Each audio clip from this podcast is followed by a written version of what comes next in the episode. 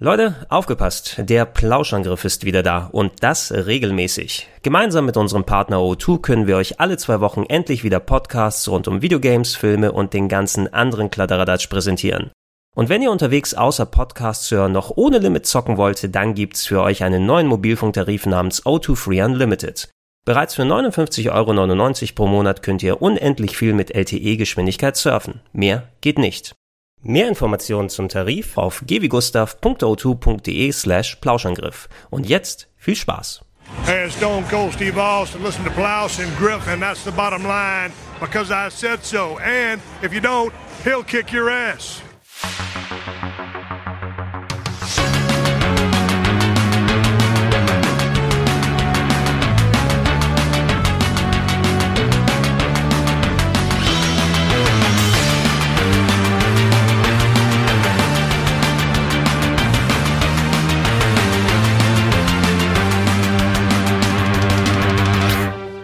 Moin moin und hallo und herzlich willkommen. Eine weitere wunderbare Ausgabe des Plauschangriffes ist angesagt. Wir sind wieder da. Ja, also ja, danke, danke. Klitschklatsch, Klitschklatsch. Endlich dürfen wir wieder lang und breit labern und quatschen über Themen die uns interessieren. Aber heute machen wir was anderes. Ich begrüße bei der Mitte zwei Rückkehrer neben mir natürlich, die auch äh, fleißig über Themen da mitquatschen werden. Schön, dass ihr euch die Zeit genommen habt. Nils, sehr gut, dass du da bist. Ja, hallo, herzlich willkommen. Äh, ich freue mich sehr, dass ich dabei sein darf. Ich meine, du, du traust, glaube ich, wahrscheinlich noch ein bisschen gegenüber der Leistung des HSVs in der letzten Zeit, aber es ist schön, dass du auch wieder so gefasst bist, um der Arbeit nachzugehen. Trauerarbeit ist fürs Erste bewältigt, 13-0 in Sandhausen gewonnen, ist äh, der derzeitige Stand und ähm, alles wird gut. Würdest du mitfahren zu solchen Auswärtsspielen nach äh, Untererkenschwick oder was auch immer in der zweiten Liga da rumfleucht? Nein. Einfach okay, bin zu alt und ähm, das ist mir viel zu anstrengend. Diese Re ich habe großen Respekt vor den Leuten, die das machen, aber das ist ein mehr als wochenendfüllendes ähm, Erlebnis, dieser mhm. Roadtrip mit Dosenbier mhm. und wenig Schlaf. Und ähm, das habe ich alles zu Hause. das kriegt man dann auch so hin. Aber wir haben nicht nur Nils hier, sondern auch Hello, Elias. Hallo lieber Gregor. Hallo oh. lieber Nils. Oh, das ist aber mal. Mhm. Hast du extra deine sonore Stimme ausgepackt? Ich habe extra meine sonore, äh, sonore Stimme ausgepackt, weil ich ein bisschen kränkel. Aber den äh, Plauschangriff, beziehungsweise die Rückkehr des Plauschangriffs, das lasse ich mir natürlich nicht entgehen. Vor allem, wenn wir ein so schönes Thema haben, wie wir es heute am Start haben. Genau, ähm, ich hatte vor, wenn wir dann wieder regelmäßig mit dem Plauschangriff am Start sind, dass wir auch mal ein paar Spielereien beleuchten, die wir bisher noch nicht so aktiv besprochen haben. Und äh, im Auge war natürlich immer was speziell über Uncharted zum Beispiel zu machen oder The Last of Us. Ähm, wenn man aber die Sachen schon angeht, kann man vielleicht ein bisschen erweitern, einen kleinen größeren Rundumschlag machen. Und äh, deshalb haben wir uns heute zusammengesetzt, um über Naughty Dog allgemein die Firma, deren Spiel zu sprechen, mit Schwerpunkt auf Uncharted und Last of Us, aber sie haben ja noch ein kleines bisschen mehr gemacht. Äh, Ilias, wirst du uns erstmal sagen, äh, du bist natürlich nicht einfach, weil du Party gemacht hast die ganze Zeit jetzt äh, durch, sondern warst im, im Sinne der Arbeit unterwegs. Hauptsächlich wegen Party, aber auch ein klein wenig wegen Arbeit. Ich war auf der QuakeCon in Dallas. Mhm. Und äh, super interessant, super spannend, weil es doch was anderes ist als Gamescom oder E3 ähm, wie man es aus der Ferne mitbekommt. Die QuakeCon, das ist so eine kleine Messe von Bethesda, wo aktuelle Spiele abgefeiert werden, wie zum Beispiel Quake Champions. Ähm, neue Spiele, die äh, zukünftig erscheinen werden, wie Rage 2 werden da vorgestellt. Es wurde das allererste Mal Gameplay zu Doom Eternal gezeigt, mhm. was der absolute Wahnsinn hab ist. Habe ich Bock drauf. es ist so krass, es ist so absurd. Ich, wir waren auf dieser auf dieser Keynote und dann zeigen die halt das Gameplay und neben mir sind sie einfach alle komplett ausgegangen. Sie sind so krass abgegangen, dass sie halt aufgestanden sind, sind gesprungen, ich konnte nichts mehr sehen. Du meinst in, in Trumps Amerika, sobald Gewalt zu sehen ist? Es ist einfach, es ist einfach, es ist einfach krank. Aber deswegen, als ich wiedergekommen bin, ich habe es gestern tatsächlich wieder eingelegt, das, das äh, letzte Doom 2016. Und es ist nach wie vor so ein unglaublich gutes Spiel und es macht einfach nur noch mehr Bock auf äh, Doom Eternal, das irgendwann erscheinen wird. Die wollten uns den äh, Release-Termin leider noch nicht sagen. Ich glaube irgendwann Ende 2019 oder so. Aber ja, ich freue mich sehr darauf und ähm, deswegen, ja, das war eine lange Reise und äh, bin ein bisschen angeschlagen. Aber wie gesagt, das soll mich nicht aufhalten, um mit euch gemeinsam hier eine äh, schöne Zeit zu haben und ein klein wenig über Naughty Dog ja, zu sprechen. Du kannst, du kannst ja währenddessen jetzt ja auch deine Stimme kurz trainieren für die Anschlussformate. Die werden oh, auf jeden ja, Fall davon profitieren. Gut da bin ich mir sicher. Aber auch sonore Stimme ist immer schön auf dem Podcast. Da freuen sich die Leute auch. Äh, kehren wir zum eigentlichen Thema zurück. Äh, Naughty Dog. Ähm, ich würde kurz in die Runde erstmal fragen. Natürlich klar, wir haben die aktuellen Sachen von Naughty Dog alle gespielt und sie sind einer der größten Spieleentwickler überhaupt. Aber habt ihr früher schon Naughty Dog irgendwie ein bisschen im Auge gehabt? Weil seit Uncharted kennt natürlich jeder den Namen. Aber ich weiß nicht, ob man früher so Naughty Dog bewusst wahrgenommen hat, obwohl es ein Studio ist, was seit äh, fast 34 Jahren am Start ist. Mm, also ich habe damals viel Mario Kart gespielt. Mhm. Und das ist ja im Grunde auch ein Spiel von Naughty Dog. Fast. naja, so viel wie Naughty Dog sich davon abgeschaut hat. Schon okay, aber Nils, du hast Naughty Dog eher wahrgenommen, so mit Uncharted wahrscheinlich, ne? Ja, ich, also Jagged Dexter ist mir natürlich ein äh, Begriff. Äh, der Mario Kart-Klon auch. Mhm. Ähm, ich habe die aber nie groß gespielt. Das ist, ich habe damals, ähm, ich habe 2004 angefangen bei Giga und auch angefangen, mich dann logischerweise beruflich so ein bisschen damit auseinanderzusetzen.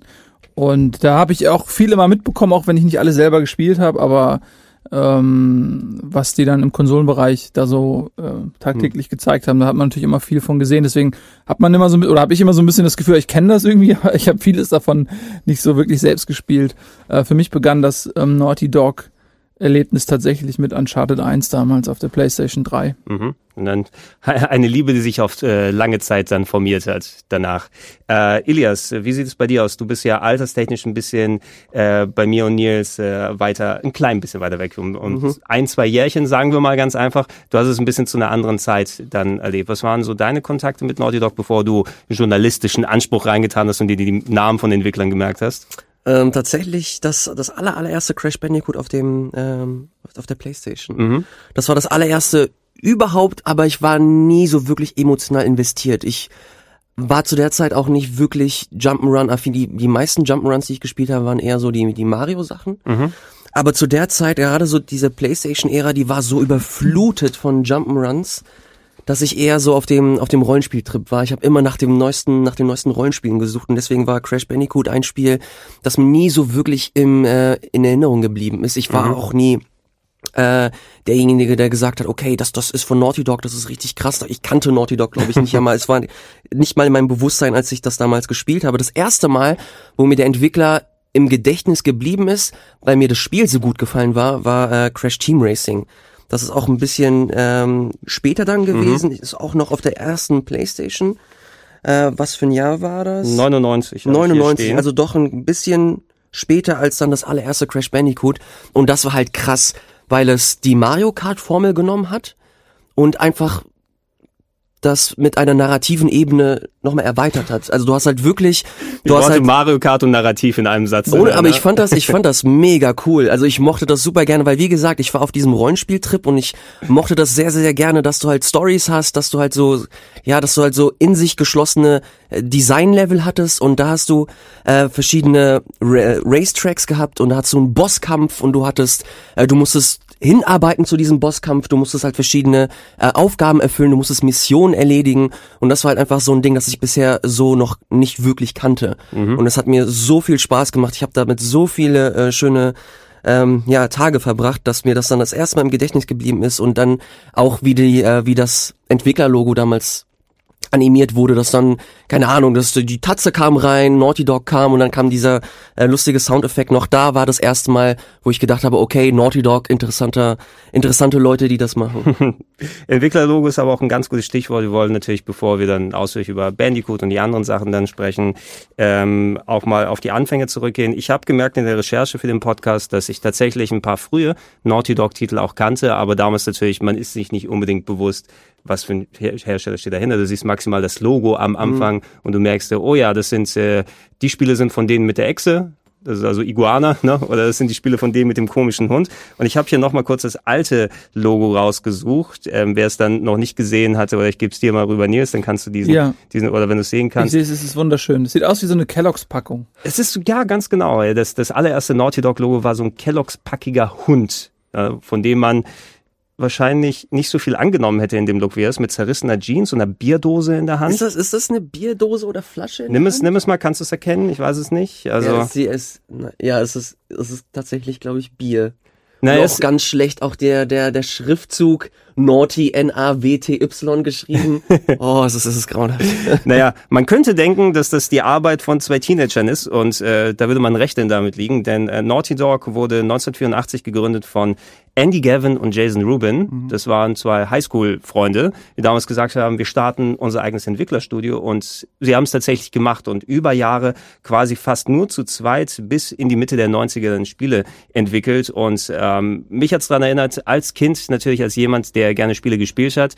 Ich habe mir auch immer so vorgestellt, klar, natürlich hast du dann irgendwann dein eigenes Entwicklerstudio und dann suchst du da so einen coolen Namen aus. Ich glaube, ich hatte gesagt, ich mach Haie sind cool. Ich nenne das Shark Software.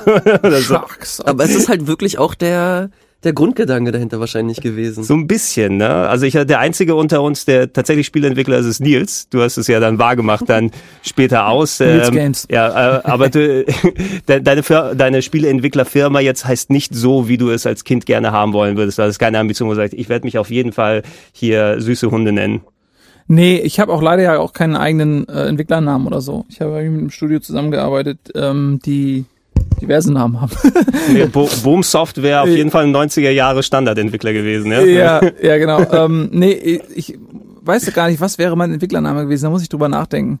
Ähm, ich hätte allein, ich hätte großen Spaß dran gehabt, allein mhm. einen Namen auszudenken, ja. weil man das Gefühl hat, okay, damit startet das Ganze. Mhm. So, ähm, das ist ja wie bei jedem Rollenspiel, der Name ist schon mal ganz am Anfang nicht so unwichtig, weil den schleppt man sein Leben lang durch.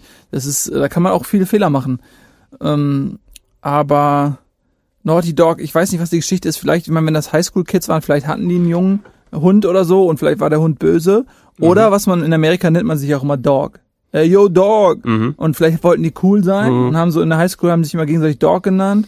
Und Naughty Dog weiß nicht, vielleicht gab es auch schon Rapper zu der Zeit, die irgendwie so hießen. Meine Assoziation wäre gewesen, die haben sich den New Kids on the Block Song genommen, Dirty Dog, aber der war leider viel später, als, als das gekommen ist. Lustigerweise war Naughty Dog aber auch nicht der erste Name, den sie sich ausgesucht haben, denn ähm, sie haben bereits Mitte der 80er eine Handvoll Spiele für Apple II zum Beispiel gemacht oder frühe Computersysteme, ein selbstprogrammiertes Mathe-Spiel namens Math Jam oder Und da ein, wissen wir auch schon, was das für äh, Schüler waren. Ja, ja. ja die haben also gesagt, wer ja. auf die Idee kommt, oh, ich mache einfach mal ein Mathe-Spiel. Ja, wir können okay. mit Zahlen gut umgehen. Moment, ja. Mathe Jam. Drim, drim, drim. Gut.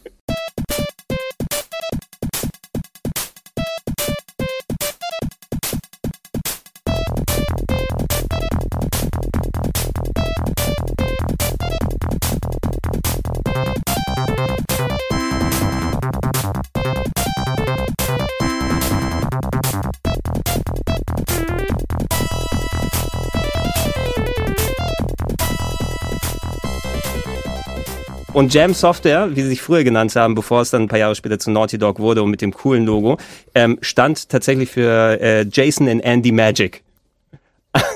also okay. es war sogar ein Akronym der beiden. Ach du Scheiße. Na, äh, und, und die haben zu zweit quasi in Eigenregie angefangen, dieses Spiel zu machen. Das erste Math Jam noch ja, selbst gemacht in so Zellophanpäckchen reingetan, wie man ganz früher so Spiele entwickelt hat und selber zu Spieleläden gebracht mit eigens kopierten Disketten, äh, bis sie tatsächlich äh, Geld vom Publishern bekommen haben. Ski Crazed war so ein selbstgemachtes Skispiel 1986 rausgekommen, da haben sie 250 Dollar dann von dem Publisher bekommen. Wow. wow da waren sie. Das war damals viel Geld. Quasi reich und ähm, haben dann angefangen zu zweit wirklich dann immer aufwendigere Spiele zu machen. Es gab ähm, zwei Adventure-RPG-Games. Das erste hieß Dream Zone und das andere Keith the Thief für frühe Computersysteme, Amiga, Apple, DOS, Atari ST und so weiter, 87 und 89, was mit so klassischen Point-and-Click-Interfaces gemacht wurde und so schön ja, du merkst, dass da wirklich zwei Leute nur dran saßen, weil der eine kann so halbwegs zeichnen, aber auch nicht mhm. ganz so richtig. Deshalb merkst du der das nicht Logo, Logo gemacht. Der hat das Logo gemacht und die Ingame-Grafik dann ja. immer. Und, und wenn man sich die Sachen dann konkret anguckt, äh, ist es dann auch vielleicht nicht so poliert, aber es hat sehr viel Charme und sehr viel Eigenständigkeit. Äh, das erste Spiel, was ich von denen tatsächlich aber kannte, war 91 ra rausgekommen und das haben sie tatsächlich an, an Electronic Arts verkauft damals. Die haben zu zweit gesagt, hey, wir haben da so eine Handvoll Spiele gemacht, wir haben da so eine Idee für so ein großes RPG, wollen das gerne aber auf einer Konsole rausbringen. Und äh, Rings of Power hieß es auf dem Mega Drive. Sagt irgendeinem der Titel hier, äh, der Titel euch was? Natürlich nicht. Natürlich Nein. nicht. Äh, Rings of Power kann ich mich ganz gut erinnern, weil das eines der wenigen Spiele ist, die mein ähm, computeraffiner Onkel damals gekauft hat. Ähm, als das Mega Drive, da hattest du hier da, also äh, das ist quasi das Familienmitglied gewesen, was mich an die Technik rangebracht hat. Der hatte einen der ersten Videorekorder hier in Deutschland und äh, hat das verbrieft? Dann, äh, ja, Ja, natürlich. Also ich, ich weiß noch, wie ich als so ganz kleiner Pimp damals mit Kabelfernbedienung da gesessen habe und äh, schön mir äh, VHS-Kassetten selbst aufgezeichnet angeschaut habe. Äh, inklusive, was auch noch geiler war, da ähm, äh, Filme, wenn du sie damals aufgezeichnet hast, die hatten natürlich kein Hi-Fi-Stereo. Ne? Wenn du sie dann so aufgenommen hast, hatten sie Mono. Ähm, und äh, aus der Videothek konntest du ja aber die Dinge ausleihen in Hi-Fi-Stereo. Nur der Videorekorder konnte nur Mono. Deshalb hat er den Ton separat auf Audiokassette aufgenommen, sodass man gleichzeitig vom Videorekorder das äh, Bild abspielen lässt und gleichzeitig Play auf dem Audiorekorder drauf drückt, damit du also quasi über die Stereoanlage dann Stereo-Sound hast. Das war der Level of Dedication, mit dem ich aufgewachsen bin damals. Und äh, er hatte sich dieses äh, Rings of Power geholt, was 91 rausgekommen ist, hatten sie an EA verkauft. Ein Titel, der so ein bisschen ausschaut, wenn man Screenshots sich anguckt, wie Populus. Also so mhm. diese schöne isometrische Strategieansicht, nur ist ein bisschen rollenspieliger aufgebaut und er hat nicht kapiert, wie es funktioniert. Weil wenn du von Action-Titeln und so weiter kommst zu einem Game, was einen Anspruch hat, äh, zu dem du erstmal richtig vernünftig Englisch können musst ne, und erstmal den Hintergrund verstehen musst. Ich habe es auch probiert und ich habe es auch nicht verstanden. Den Titel hat er zurückgebracht damals. Das weiß ich noch. Ich glaube, im Nachhinein ist es wahrscheinlich ein solides Game gewesen, aber vielleicht nicht ganz die richtige Plattform auf einer Konsole. Ja, es war tatsächlich ja damals so, dass äh, man sich oft Spiele selbst beibringen musste, dass auch die englische Sprache, dann war die Anleitung eventuell auch nur auf Englisch. Mhm. Ähm, das war schon eine Barriere irgendwie. Ähm, und ja, und wenn, wenn du dann damit anfängst. So wie heute, dass es so Tutorials gibt, die dich so Step by Step, jetzt drücke die Taste, mein, mein Englisch kam hauptsächlich entweder, ich habe es über Spiele gelernt, natürlich auch ein bisschen was über die Schule, aber ähm, dann äh, vor eurer Zeit noch NBC geschaut, als sie die äh, ganzen äh, Comedy-Shows dann rübergebracht haben. Ja. Also Conan O'Brien hat mir beigebracht, Englisch vernünftig zu sprechen. Mhm. damals und äh, Spiele haben auch beigeholfen. Bis dahin habe ich aber auch englische Spiele gezockt und aber nie sowas richtig verstanden. Ob es jetzt sowas wie Rings of Power gewesen ist oder Ultima und die anderen mhm. Sachen. Irgendwas hast du da gemacht, irgendwas ist passiert, mhm. aber so richtig kapiert hast du es nicht. Na? Es ist so gemein früher gewesen, als äh, das Spiel auf Englisch war, aber die Handbücher auf Deutsch. da hast du nämlich immer gedacht, dass das Spiel auch auf Deutsch ist mhm. und hast dich schon gefreut. Das war bei mir damals mit Final Fantasy VI so. Oh. Da konnte ich noch nicht so wirklich Englisch und das war, das habe ich auf dem Flohmarkt gekauft für die PlayStation 1 und dann gucke ich so durchs Handbuch und ich so, oh cool, das mag ich voll gerne, das ist super schön und ich verstehe das Handbuch, nehme ich's mit, pack's in die Konsole und es war auf Englisch und ich war der enttäuschteste kleine Junge, den man, äh, den man oh. finden kann in Frankfurt. Das war super schlimm. Mhm. Habe ich aber dann irgendwann nachgeholt. Ist ein sehr gutes Spiel übrigens. Sehr, sehr gutes Spiel. Ich habe gehört, dass manche Leute es auf äh, Platz äh, 3 raufgepackt haben in ihrer Top 101 oh. der besten Rollenspiele. Na gut. Wer, wer sich, ich glaube, Civilization war bei mir auch so ein Fall. Ich hab, bin mir nicht mehr ganz sicher. Ich glaube, Civilization 1 war ähm, auch auf Englisch und die Anleitung auf Deutsch. Ich bin mir nicht mehr tausendprozentig okay. sicher, aber ich glaube ja. Und das ist ja eh schon so kompliziert. Mhm. Ähm, aber da habe ich mich reingefuchst. Ne? Mhm. Ich, ich kenne, ich habe auch Freunde, die halt wirklich, ähm, wo sich die Eltern dazu gesetzt haben und äh, mit denen gespielt ja. haben. Da war ich immer super neidisch. Das hatte ich einmal bei Civilization. Ach wirklich? Weil ja, äh, meine Mutter hatte mir damals einen Gutschein geschenkt für ein, ein Videospiel ja zu Weihnachten. Nee, das ist nicht mega gut. Wieso? Weil, weil man äh, als Kind keinen Gutschein zu Weihnachten bekommen möchte. Man möchte als Kind zu Weihnachten was zum Auspacken haben und zum Spielen. Und wenn man dann einen Zettel bekommt, wo Gutschein draufsteht, ist man erstmal total ja, enttäuscht. Ja. Aber ähm, ich bin äh, dann tatsächlich direkt nach Weihnachten, also der erste ähm, Werktag nach Weihnachten, da sind wir dann, ich glaube, zum Mediamarkt damals gefahren und meine Mutter, und das fand ich, das fand ich richtig krass, ähm, die hat vorab schon eine Vorauswahl getroffen. Also die ist wirklich äh, da hingefahren und war sich halt nicht ganz sicher, deswegen mhm. hat sie einen Gutschein gemacht. Und dann habe ich im Nachhinein fand ich das halt auch total nice von ihr, weil sie sich das, äh, weil sie sich wirklich bemüht hat. Und dann kamen wir da an und meinte sie, hier, ich, zwei Spiele, dann hatte sich das eine war, ich glaube, äh, A-Train war, glaube ich, das mhm. eine und das oh, andere war Civilization. Mhm. Und dann äh, habe ich mir dann tatsächlich, ich habe jetzt nicht irgendwie versucht, was anderes zu nehmen, sondern ich habe mir dann wirklich zwischen den beiden, die sie vorab ausgesucht hatte, ich mich dann für Sif entschieden. Und dann hat sie sich tatsächlich am Anfang mit mir hingesetzt. Geil. Ähm, weil es ja auch ihr Geschenk war und wir haben das sozusagen zusammen uns, uns so ein bisschen erarbeitet. Das äh, war auch das einzige Mal, äh, aber ich habe das diesen Moment äh, abgespeichert als als schönen Moment. Werde ich irgendwann, wenn ich senil bin im Altersheim äh, und in der Vergangenheit lebe, werde ich äh, diesen Moment sicherlich häufiger rezitieren. Das fand ich sehr schön. Sehr geil. Ja, es ist auf, auf jeden Fall Dedication, die dazu gehört. Ich würde mhm. auch, wenn, wenn ich ein Elternteil wäre und das das Geschenk wäre und da vielleicht sowas Unerwartetes passiert, ich möchte kein enttäuschtes Kind da haben. Dann lass uns lieber gemeinsam gucken, wie wir das vernünftig mhm. da machen. Ja. Und das hatte ich ja auch nachhaltig geprägt. Ne? Wirklich, also das war ja äh, tatsächlich, wie viele Stunden ich dann in die Civ-Serie im Allgemeinen so versenkt habe. Also das war schon sehr prägend. Ich glaube, dass Eltern ähm, das oft vielleicht auch gar nicht so wissen oder vergessen haben, wie sehr solche Momente prägend sein können. Also ich mhm. Äh, das mein genereller äh, Anknüpfpunkt an Videospiele ist, weil meine Oma mir ähm, damals einen Atari 2600 geschenkt hat. So und vorher hatte ich ehrlich gesagt mit Videospielen nicht viel am Hut. So und dann hat die mir einen Atari geschenkt und und dadurch bin ich erst da reingekommen. Weil meine mhm. Oma, ich meine meine fucking Oma, ja, als die jung war, da gab's nicht mal Elektronik, da gab's nicht mal Wechselstrom. Ähm, und wenn, ja, dadurch, dass die mir das geschenkt hat, bin ich überhaupt in diese Welt reingekommen. Mhm. mhm. Und sie steht irgendwo im Karstadt oder wo sie damals war und irgendwie überlegt, was schenke ich dem Bengel? Wenn die sich für das ferngesteuerte Auto entschieden hätte oder so, wer weiß. Mhm. Ja, also es, das sind so Weggabelungen des Lebens. Faszinierend. Ja, man könnte, äh, wenn sie sie ein Auto geschenkt hätte, könnte man meinen, dass du noch irgendwo mal eine Autosendung moderierst. da soll es ja nicht mal hinkommen. Ja.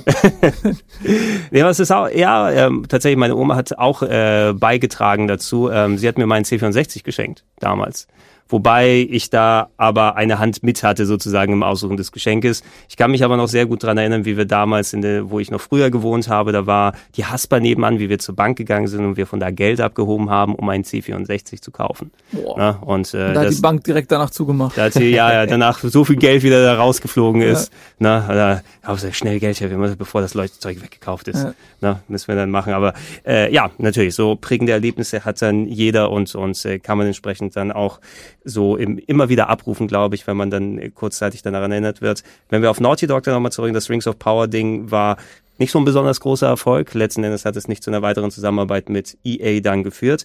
Ähm, die sind aber bei Universal dann untergekommen. Das ist das letzte Spiel, was vor der neuen Naughty Dog-Ära rausgekommen ist, noch mit dem alten Logo, was sie gemacht haben. Aber das war ein Game, weil es damals zerrissen wurde, weiß ich noch von den Zeitschriften, ähm, denn es war ein Mortal Kombat-Klon für das 3DO von Panasonic namens Way of the Warrior.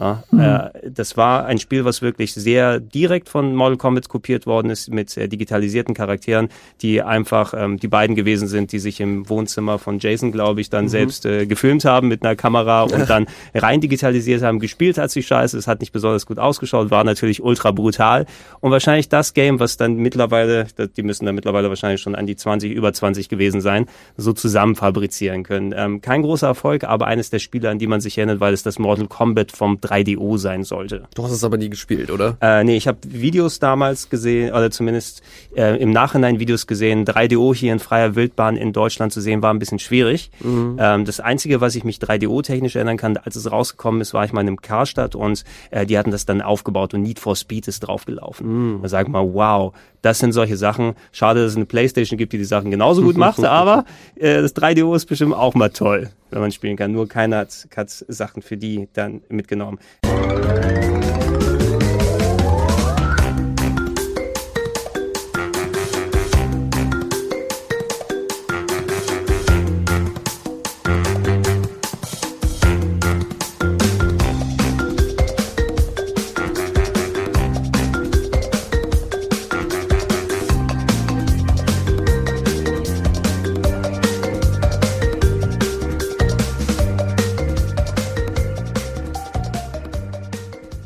da sind wir aber schon in der modernen Ära angekommen, Mitte der 90er und äh, äh, Crash Bandicoot haben wir vorhin erwähnt. Du hast natürlich über das Team Racing da gesprochen, aber äh, zu der damaligen Zeit war es eben, glaube ich, das Richtige, was Sony gebraucht hat, weil es gab kein Mario für Sony, es gab kein Sonic für Sony. Wir brauchen selber irgendwas, um diesem Maskottchen-Anspruch gerecht zu werden. Und da durfte gern so ein kleiner Nasenbeutler ran. Ja, das ähm, war auch so eine Ära, wo man dann irgendwie irgendein Franchise-Tier brauchte, mhm. glaube ich. Und mhm. ähm, das Boah. irgendwie. Kannst du dich noch an so die, die ganzen Versuche erinnern? Es gab so Aero the Acrobat ja. oder Ardy Lightfoot, äh, Alfred Chicken, wie sie alle drumherum ja. heißen. Jedes musste irgendein anthropomorphes Tier sein. Ja, voll. Es war irgendwie die Zeit. Ähm, aber Crash, Crash Bandicoot hat ja auch gut funktioniert. Also das mhm. war, äh, hat echt Spaß gemacht zu der Zeit. Und ähm, deswegen ist es auch das erste Spiel, auch das erste Franchise, was mir so von Naughty Dog in Erinnerung ähm, ist. Die Titel, die du vorher aufgezählt hast, sagen mir alle nichts. ich finde aber die Geschichte sehr schön, die kannte ich auch nicht. Mhm. Ähm, ich finde die Geschichte, dass da zwei Typen sind, die sich in der Highschool kennenlernen, die sich wahrscheinlich selbst irgendwie Coden beibringen, das gab es zu der Zeit ja nicht. Also ähm, das war ähm, Mitte der 80er da hast du ja wahrscheinlich nicht mal wirklich einen Mentoren gehabt. Also oft in der Schule hast du ja manchmal einen affinen Typen, der irgendwie dein Mentor ist und dann ja. dich da reinbringt. Aber und das haben die sich wahrscheinlich alles erarbeitet. Du bist die Generation, wo der Mentor erstmal entstehen muss. Ja, genau. Ja. Und das und dann so zusammen zu bleiben und diese und diese äh, Hingabe zu haben, auch ähm, ja, das lange Jahre zu machen und auch irgendwie zu sagen, ey, das ist mein Job, ich will das äh, beruflich machen und da, da ist mir jetzt auch egal, ob in der Zeit die Spiele irgendwie crappy waren oder so, sondern das mhm. haben die sicher in der Zeit äh, das Handwerk wirklich geschaffen und das sind dann Pioniere. Das war mir nicht bewusst und jetzt bin ich noch ein bisschen mehr Fanboy, weil ich finde die Geschichte von denen super. Es ist, es ist ja auch dann, glaube ich, wenn du wirklich nur zu zweit gewesen bist, es gibt ja so viele Aspekte, die du bei Spieleentwicklung mitnehmen musst, ob es jetzt die technische Programmierseite ausgeht, grafische Seite, Publishing hier und da. Und wenn du alles mal selbst gemacht hast, finde ich, gibt dir das ein bisschen einen anderen Blick, als mhm. wenn du in eine Firma kommst und dann, ja, ich kann zwar gut Grafiken erstellen, aber vom Rest habe ich nicht so viel die Ahnung. Zumindest hast du Perspektive, selbst wenn das Studio wächst, was natürlich zu Crash Bandicoot-Zeiten dann passiert ist. Sie haben so ihre ersten ein, zwei Leute dann äh, angestellt, dass da mehr als ein Zwei-Mann-Betrieb daraus geworden ist und ist entsprechend auch gewachsen. Und es hat gut zusammengepasst, da Crash Bandicoot ja A, ein gutes Spiel gewesen ist, sah sehr gut für PlayStation-Verhältnisse aus, hatte eben zwar immer noch so ein bisschen die ja gut, ich, ich würde sagen, um die Zeit, wenn du dir sowas wie Super Mario 64 anguckst, das war natürlich nochmal ein bisschen ein anderer Schnack, ne, was so 3D-Jump'n'Runs angeht. Crash Bandicoot ist häufig auf einer Ebene geblieben, ob du jetzt von vorne nach hinten oder hinten nach vorne, links nach rechts gehst, mit so ein bisschen zur Seite adaptieren. Oft war es auch ein bisschen schwierig, fand ich, gerade wenn du diese Sachen hast, äh, wo die Level sind, wo du in dem vorderen Bildschirm nach vorne laufen musst. Ja, ne? und du auch die nicht genau abschätzen kannst, äh, wo du dich befindest in ja. dieser 3D-Welt, so mhm. ob du jetzt hinter oder vor dem Klotz bist, auf den du springen musst. Mhm. So, das war tatsächlich ein bisschen anspruchsvoll, aber es hat äh, nichtsdestotrotz ja auch irgendwie Spaß gemacht. Darauf kommt es am Ende ja an. Mhm. Genau, ne? Und äh, du, du hast dich da durchgewurschtelt, hast es äh, quasi ein bisschen mitgenommen und selbst wenn das das Leveldesign nicht immer perfekt hier und da gewesen ist, da war so viel Charme und so viel Gutes mit dabei, dass es äh, von den Spielern angenommen wurde, von Sony angenommen wurde und entsprechend groß gepusht wurde. Die haben teilweise in Japan auch irgendwelche solche abgedrehten ähm, Werbespots gemacht, wo irgendwie ein Sonic-Maskottchen rumläuft und dann, ah nee, ich glaube, es war sogar in den USA, wo es zum ähm, äh, Nintendo-Hauptquartier gefahren ist und draußen so mit dem Megafon Action gemacht hat, bis sie sie, bis sie weg eskortiert wurden. Das haben sie für Werbespots benutzt zum Beispiel. Oh, das war so dieses Guerilla-Marketing. Ich vermisse diese Zeiten. wo sie sich halt noch wirklich angegiftet haben. Ja, wobei das auch irgendwie Quatsch ist. Ich meine, seien wir mal ehrlich, Naughty Dog hat schon auch sich bei Nintendos kreativer ähm, äh, bei Nintendos kreativem Ausfluss irgendwie bedient und einen mhm. Schluck von genommen. Mhm. Also nicht zuletzt jetzt auch eben bei, bei dem Mario Kart-Klon, den Elias so gefeiert hat. Mhm. Von daher, klar, das ist dann schon so ein bisschen sich im Sonnenlicht des großen. Naja, also Klon ja? würde ich das jetzt nicht Come unbedingt. On, ey, natürlich, natürlich ist es halt ein Team Racer und du hast, es ist, es ist arcadisch aber dass sie halt wirklich so Bosskämpfe mit drin hatten, ja, dass okay, sie halt eine das Geschichte ist ein neues drin haben. Element. Aber da haben sie halt dann so Items, das, das äh, ähm, generell dieses Kart Racing, dann, dass, dass du halt diese diese Items einsammeln musst, die ähnlich drapiert sind wie bei ja, Mario Kart in einer Reihe Raketen und so und dann selbst die Geräusche, wo man, ja, da kannst du, da kannst du jedes 3D Jump'n'Run auch einen Mario-Klon nennen. Also es ist halt, das ist halt eine, eine Weiterentwicklung ja. gewesen. Natürlich ist aber die Inspiration nicht zu nicht zu verkennen, das ist keine Frage, klar. Ja, ja es äh, immerhin hat Crash Bandicoot quasi seine eigenen seinen eigenen Weg gemacht. Es gab ja nicht nur nach dem Erfolg des ersten Teiles nicht nur etliche Sequels, ähm, Teil 2 und Teil 3 in den Folgejahren direkt ja 96, 97, 98 einfach in direkter Abfolge erschienen.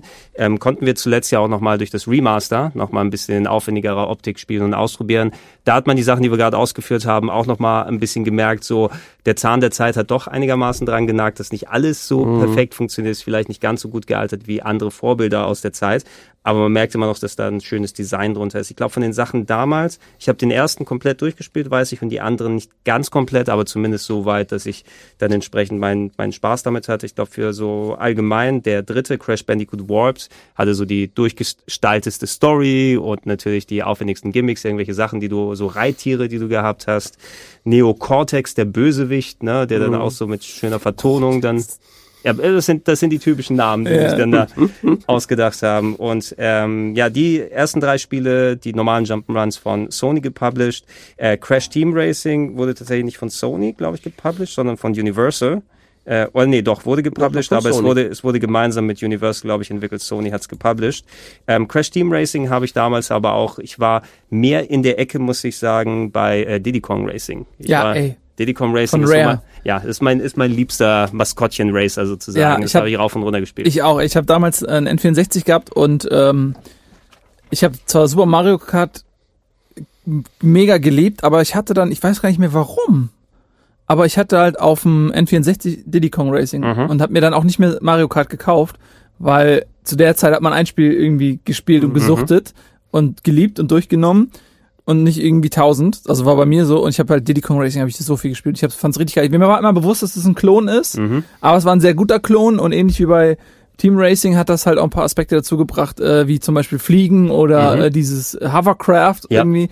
Ähm, aber wir sind Aber jetzt nicht bei Rare oder bei, ja, bei aber, da, also ich, aber da gebe ich gerne dem auch mal ein bisschen Zeit, weil finde ich schön, dass einer mal meine Meinung teilt. ähm, ich das war super. Das erste Mario Kart auf dem Super Nintendo ist klar unfehlbar und ein Ja. großartiges Spiel. Ich fand die 64er Variante nie ganz so gut, muss ich sagen, vor allem weil es Diddy Kong Racing gegeben hat. Was noch? Mehr Vehikel, mehr Level Design, die Hubwelt, äh, die Bosskämpfe, die dazu gekommen sind, dazu gepackt. Und das ist ein Game, was ich tatsächlich dann auch zweimal komplett durchgespielt habe, weil wenn du es einmal durch hattest, wurden die äh, Strecken gespiegelt und durfst du es nochmal dann quasi machen, was dir den, den Spielspaß verdoppelt hat. und ich finde heute noch ein großartiges Ding. Ich glaube, vielen geht's, naja, nicht viel, nicht so vielen vergleichsweise also Mario Kart immer noch ein großes Ding ist, aber das Crash Team Racing wird ja auch heute noch in guten Ehren gehalten. Ne, Elias? Absolut, absolut. Ich habe es mir auch äh, erst damals, als als so die PS3-Ära so langsam aber sicher ausgeklungen ist, habe ich mir das auch noch mal äh, runtergeladen, weil du das, glaube ich, für 5 Euro im PSN Store runterladen kannst. Und das hat sich halt immer noch gut gehalten. Ich habe mir dann auf die Vita äh, geladen, weil du das halt einfach draufpacken kannst,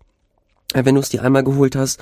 Und das ist einfach ein schönes Ding. Und seitdem hoffe ich und, und drücke die Daumen, dass sie da irgendwann mal wieder was bringen, was ich aber jetzt nach, nach Uncharted oder The Last of Us, ähm, worüber wir auf jeden Fall noch sprechen werden, da glaube ich eher weniger, dass das irgendwann zumindest von Naughty Dog Es zurückkommt. gibt, so, Schade. es gibt so eine schöne lustige Meme, das war noch bevor Uncharted 4 rausgekommen ist. Die haben so quasi den äh, Naughty Dog Entwicklungsplan gezeigt und da gab es irgendwie so, ja, Crash Bandicoot 1, 2, 3, Crash Bandicoot Kart, Jack and Dexter 1, 2, 3, Jack and Dexter Kart.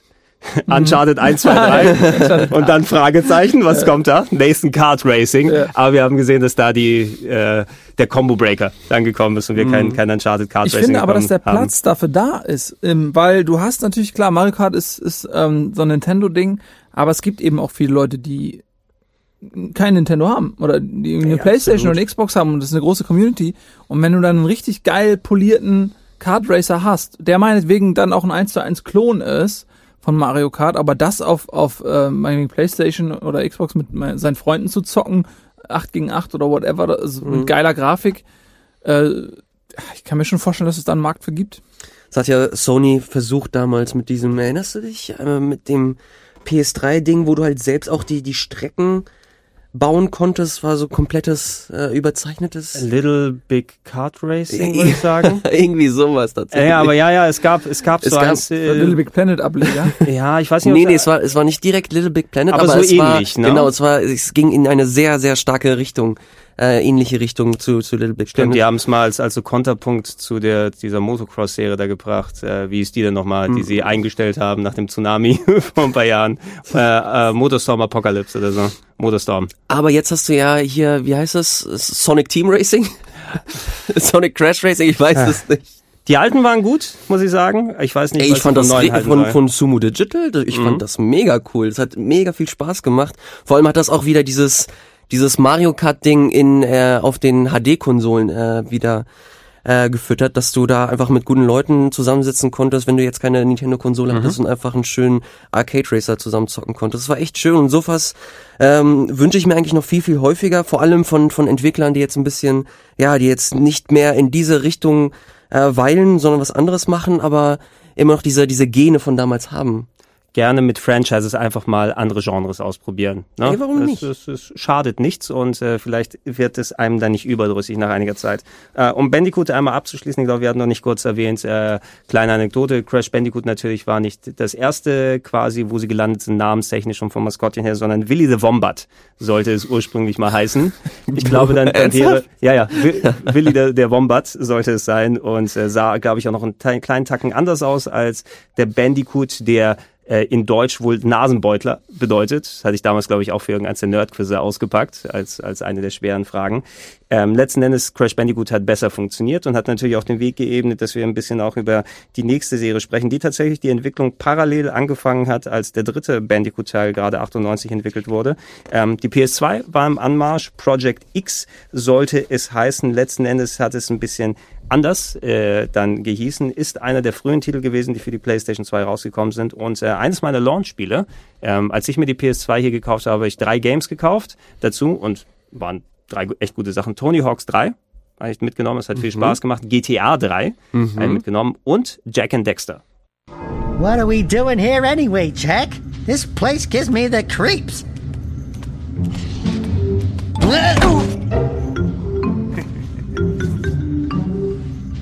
Huh?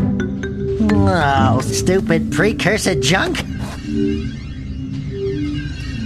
Eek! What is that dark ooze? It sure don't look friendly. Boah, es gibt auf jeden Fall schlechtere Launch-Spiele. Also ich, äh, das ist für meine Verhältnisse, was ich da mit einer Konsole an neuen Spielen bekommen habe, glaube ich, habe ich weniger Hardware gehabt, wo ich am meisten Spaß dann auf solche Games dann verteilt hatte.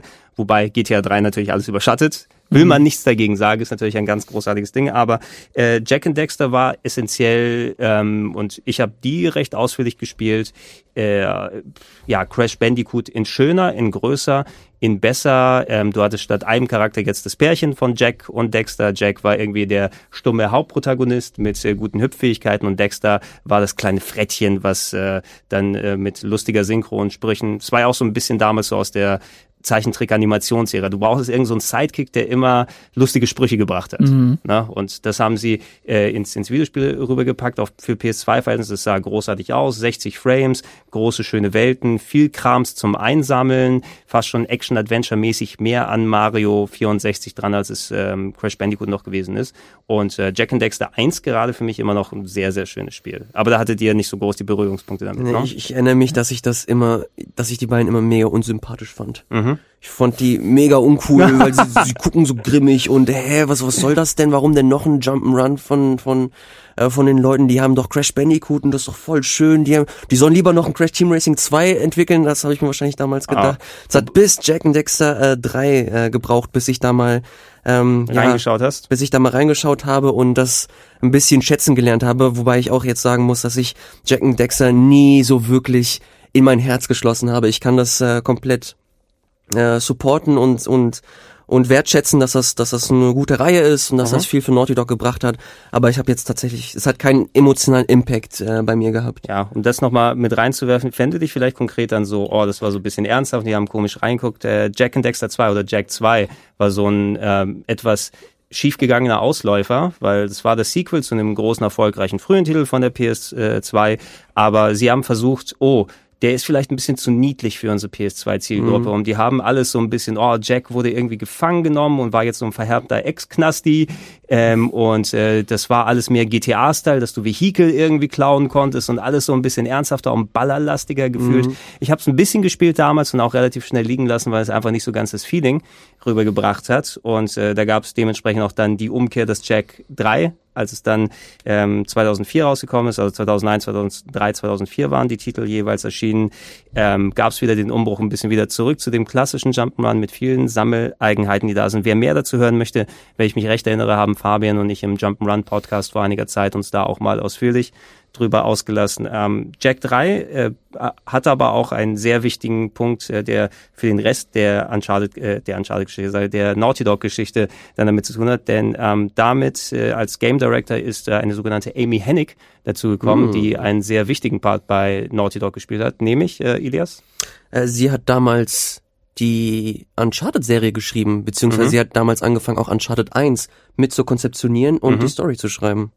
Genau, ne? Und das war quasi ihr erster Einstieg, nachdem die äh, Amy Hennig ist eben eine Storyschreiberin, Game Director, die äh, zuletzt äh, leider äh, eher fruchtlos an dem großen Star Wars Projekt gearbeitet mhm. hat für EA, was nach langer Zeit dann eingestellt wurde. Ich hätte mich eigentlich darauf gefreut, hier mal wieder ein vernünftiges Star Wars Spiel zu sehen, wo es ein bisschen um Story da geht. Ähm, aber sie war hauptsächlich bekannt als eine der Autorinnen von Legacy of Kane oder der Kane-Serie, hat es über sehr, sehr viele Spiele dann betreut und gerade so als Oldschool-Rollenspieler, Action-Adventure-Fan an die Kane-Spiele, ob es jetzt Soul Reaver oder das klassische Legacy of Kane sind, ähm, gerade storymäßig hatten die echt eine schöne große Welt mit interessanten Charakteren aufgebaut mhm. und die ist jetzt erstmal dabei, macht mit Jack and Dexter 3 eher ein Jump'n'Run, was so ein bisschen Story dann packt, aber hat schon mal gut für Politur gesorgt, was die Dialoge angeht und einfach das zwischenmenschliche, zwischentierische, sagen wir es mal, ähm, und, und hat sich damit dann versucht. Ähm, natürlich gab es auch noch ein Kart Racing Ding, aber da können wir, glaube ich, das, äh, was wir über Crash Kart Racing nochmal dazwischen packen. Das wichtige und große Ding, was aus Naughty Dog eben die gemacht hat, die dann heutzutage unterwegs sind, war mit dem Wechsel auf die PlayStation 3 die hatte noch nicht ganz ihre Identität gefunden. Microsoft hat richtig vom Leder gezogen zu Beginn oh, ja. mit der Xbox. Äh, wir hatten Halo 3 relativ früh im Jahr 2007 gehabt. Wir hatten, ähm, das weiß ich noch hier in der Game One Redaktion, als wir ganz angefangen haben. Wir haben hier dieses neue Spiel Gears of War Ne? Mhm. Heutzutage darf man ja endlich dann drüber quatschen. Damals durfte es nicht offiziell äh, besprochen werden, weil das Ding ja äh, noch nicht offiziell dann erschienen ist in Deutschland und wir es nicht in die Sendung packen konnten. Aber obwohl Game One dann die und die äh, Spiele dann besprochen hat, haben wir eigentlich alle Gears of War gespielt. Und die PS3 ist ein bisschen vor sich hin verstaubt. Ne? Wir hatten sehr früh ein Gerät aus Japan importiert. Ja, schön, Ridge Racer ist nett. Resistance ist okay kann man mal ausprobieren. Dann kam aber eben ein Spiel ähm, 2007 raus, äh, was wir uns dann alle geholt haben. Es war erstmal unerwartet, dass die Leute, die Jump'n'Runs gemacht haben, sich jetzt an einem Spiel probieren, was so ein bisschen an Tomb Raider erinnert, mhm. dezent, aber doch seine ganz eigene Identität hat, vor allem mit sehr interessant geschriebenen Charakteren. Das war das erste Uncharted. My end is near. In my final hour, I commend my soul to God. May he have mercy on this unholy place. Francis Drake. So, what were you looking for? Gold statue. Weight 20 arrobas. That's over 500 pounds. That's gotta be it. What the hell happened here? Hast du, Nils, äh, direkt mit dem ersten Uncharted bist du da eingestiegen? Weil ich weiß, bei Uncharted 2 warst du sowieso Feuer und Flamme und dann war das, das die Serie, die dominiert hat, aber den ersten Teil hast du auch gespielt? Ja, klar, den ersten habe ich auch durchgespielt. Ähm, bin da direkt damit eingestiegen. Ich weiß gar nicht mehr, wie früh nach Release, oder weiß ich gar nicht mehr. Aber ich weiß damals, ähm, als das rauskam, das war so ein wirklich so ähm, T-Shirt aus und Muskeln zeigen, so was die PlayStation 3 kann. Es war damals so, dass die PS3 eigentlich mächtiger war als die Xbox. Das mhm. Problem war aber, dass es für die Entwickler schwieriger war, auf der PlayStation zu entwickeln. Und deswegen waren äh, viele Cross-Plattform-Titel ähm, ja so, dass die PlayStation ihren Mehrwert nicht ausspielen ja, konnte. Teilweise sogar Xbox 60 Frames, PS3 30 Frames. Genau, weil du natürlich, weil die Xbox sich eher auch an PC-Systemen logischerweise orientiert hat und ähm, dann, ja, wenn die nicht exklusiv für PlayStation entwickelt hatten, war das halt schwierig äh, für, für Entwickler, für die PlayStation zu entwickeln. Und ähm, Uncharted war eben exklusiv für Sony, das war eben auch so ein Franchise-Titel, also für, für, für das System. Und äh, das hat zum ersten Mal gezeigt, wie geil ein mhm. Spiel aussehen kann. Und ich weiß noch, wie geflasht ich war. Ähm, das war ja hauptsächlich so Dschungel-Setting ähm, viel so irgendwie so Maya-Style mit, mhm. mit äh, Ruinen und ähm, untergegangenen Kulturen und viel Vegetation und boah, sah das geil aus und super flüssig auch von den Bewegungen her, die Animation des Hauptcharakters. Das war jetzt nicht so, dass sie auf dem Altar äh, der, der Schönheit ähm, irgendwie die, die Frames oder die, die, so die Flüssigkeit der Animation geopfert hätten, sondern es mhm. war äh, trotz der Optik äh, äh schön weich zu spielen. Mhm. Und äh, das hat, das hat mich schon echt beeindruckt, muss ich sagen. Und ja. Ich fand das, ich fand das so flashig, als ich damals die Demo runtergeladen habe. Dann hatte es so eine kurze äh, Dschungelsektion und dann bist du, bist du irgendwie so einen Teich äh, lang gelaufen, du bist raus und dann war das, war die Kleidung noch nass. Mhm. Und es tropft da so noch ein bisschen mhm. und ich so, holy shit. Ja, ja. Okay, das ist krass. Das, das, das muss ich spielen. Allein das, das war so der Moment, ich erinnere mich noch so gut. Diese Demo, das hat mir dann wirklich gezeigt, okay, das ist, das ist so Next Level Shit. Das muss ich, das muss ich unbedingt spielen. Ja. Ja, so ähnlich war es bei mir auch. Und ähm, dann habe ich es gezockt und es war, also es hat mega Bock gemacht. Es war natürlich, man hat beim ersten Teil gemerkt, dass sie die Formel ähm, noch nicht so perfekt gefunden haben. Wie so ein, wie so ein Kuchen, wo mhm. du anfängst, ah, okay, und dann, ja, nächstes Mal, wenn ich den nächsten Kuchen backe, mache ich davon ein bisschen mehr und davon ein bisschen weniger. Ähm, und so war Uncharted, das war halt sehr actionlastig, mhm. äh, sehr viel Geballer und normalerweise hast du ja diese Formel bei Uncharted ähm, aus Action, Kletterpassagen ähm, und Dialogsequenzen, also die die Story voranbringen, die Charaktere entwickeln. Ähm, und äh, Uncharted 1 war sehr, sehr actionlastig. Also mhm. sehr viel Rumgeballer und äh, also fast schon absurd viel. Also mhm. wenn man wenn man die Story dann auch ernst nimmt und äh, das ist ja eine geile Story.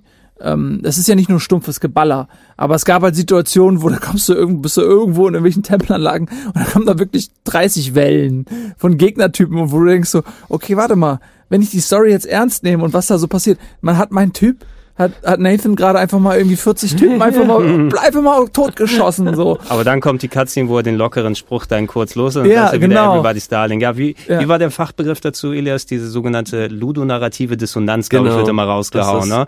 Also, das äh, Gameplay nicht immer einher damit geht, wie Figuren sich dann storymäßig darstellen. Ja. Ich glaube, das hatten wir ja auch, äh, es war die Diskussion, als Uncharted 1 rausgekommen ist oder äh, GTA 4 damals, ne, wo du den liebevollen Nico Bellic hast, der versucht, äh, sich da zurechtzufinden in Amerika. Und äh, in der nächsten Szene fährst du mit dem Auto 43 Omas hintereinander um und dann gehst du Bowling spielen, dass das irgendwie nicht ganz so einherpasst. Und ich bin da auch absolut bei euch. Ich hab's, ähm, ich habe damals noch nicht meine eigene PS3 gehabt, aber mir die von der Redaktion ausgeliehen, um es zu spielen.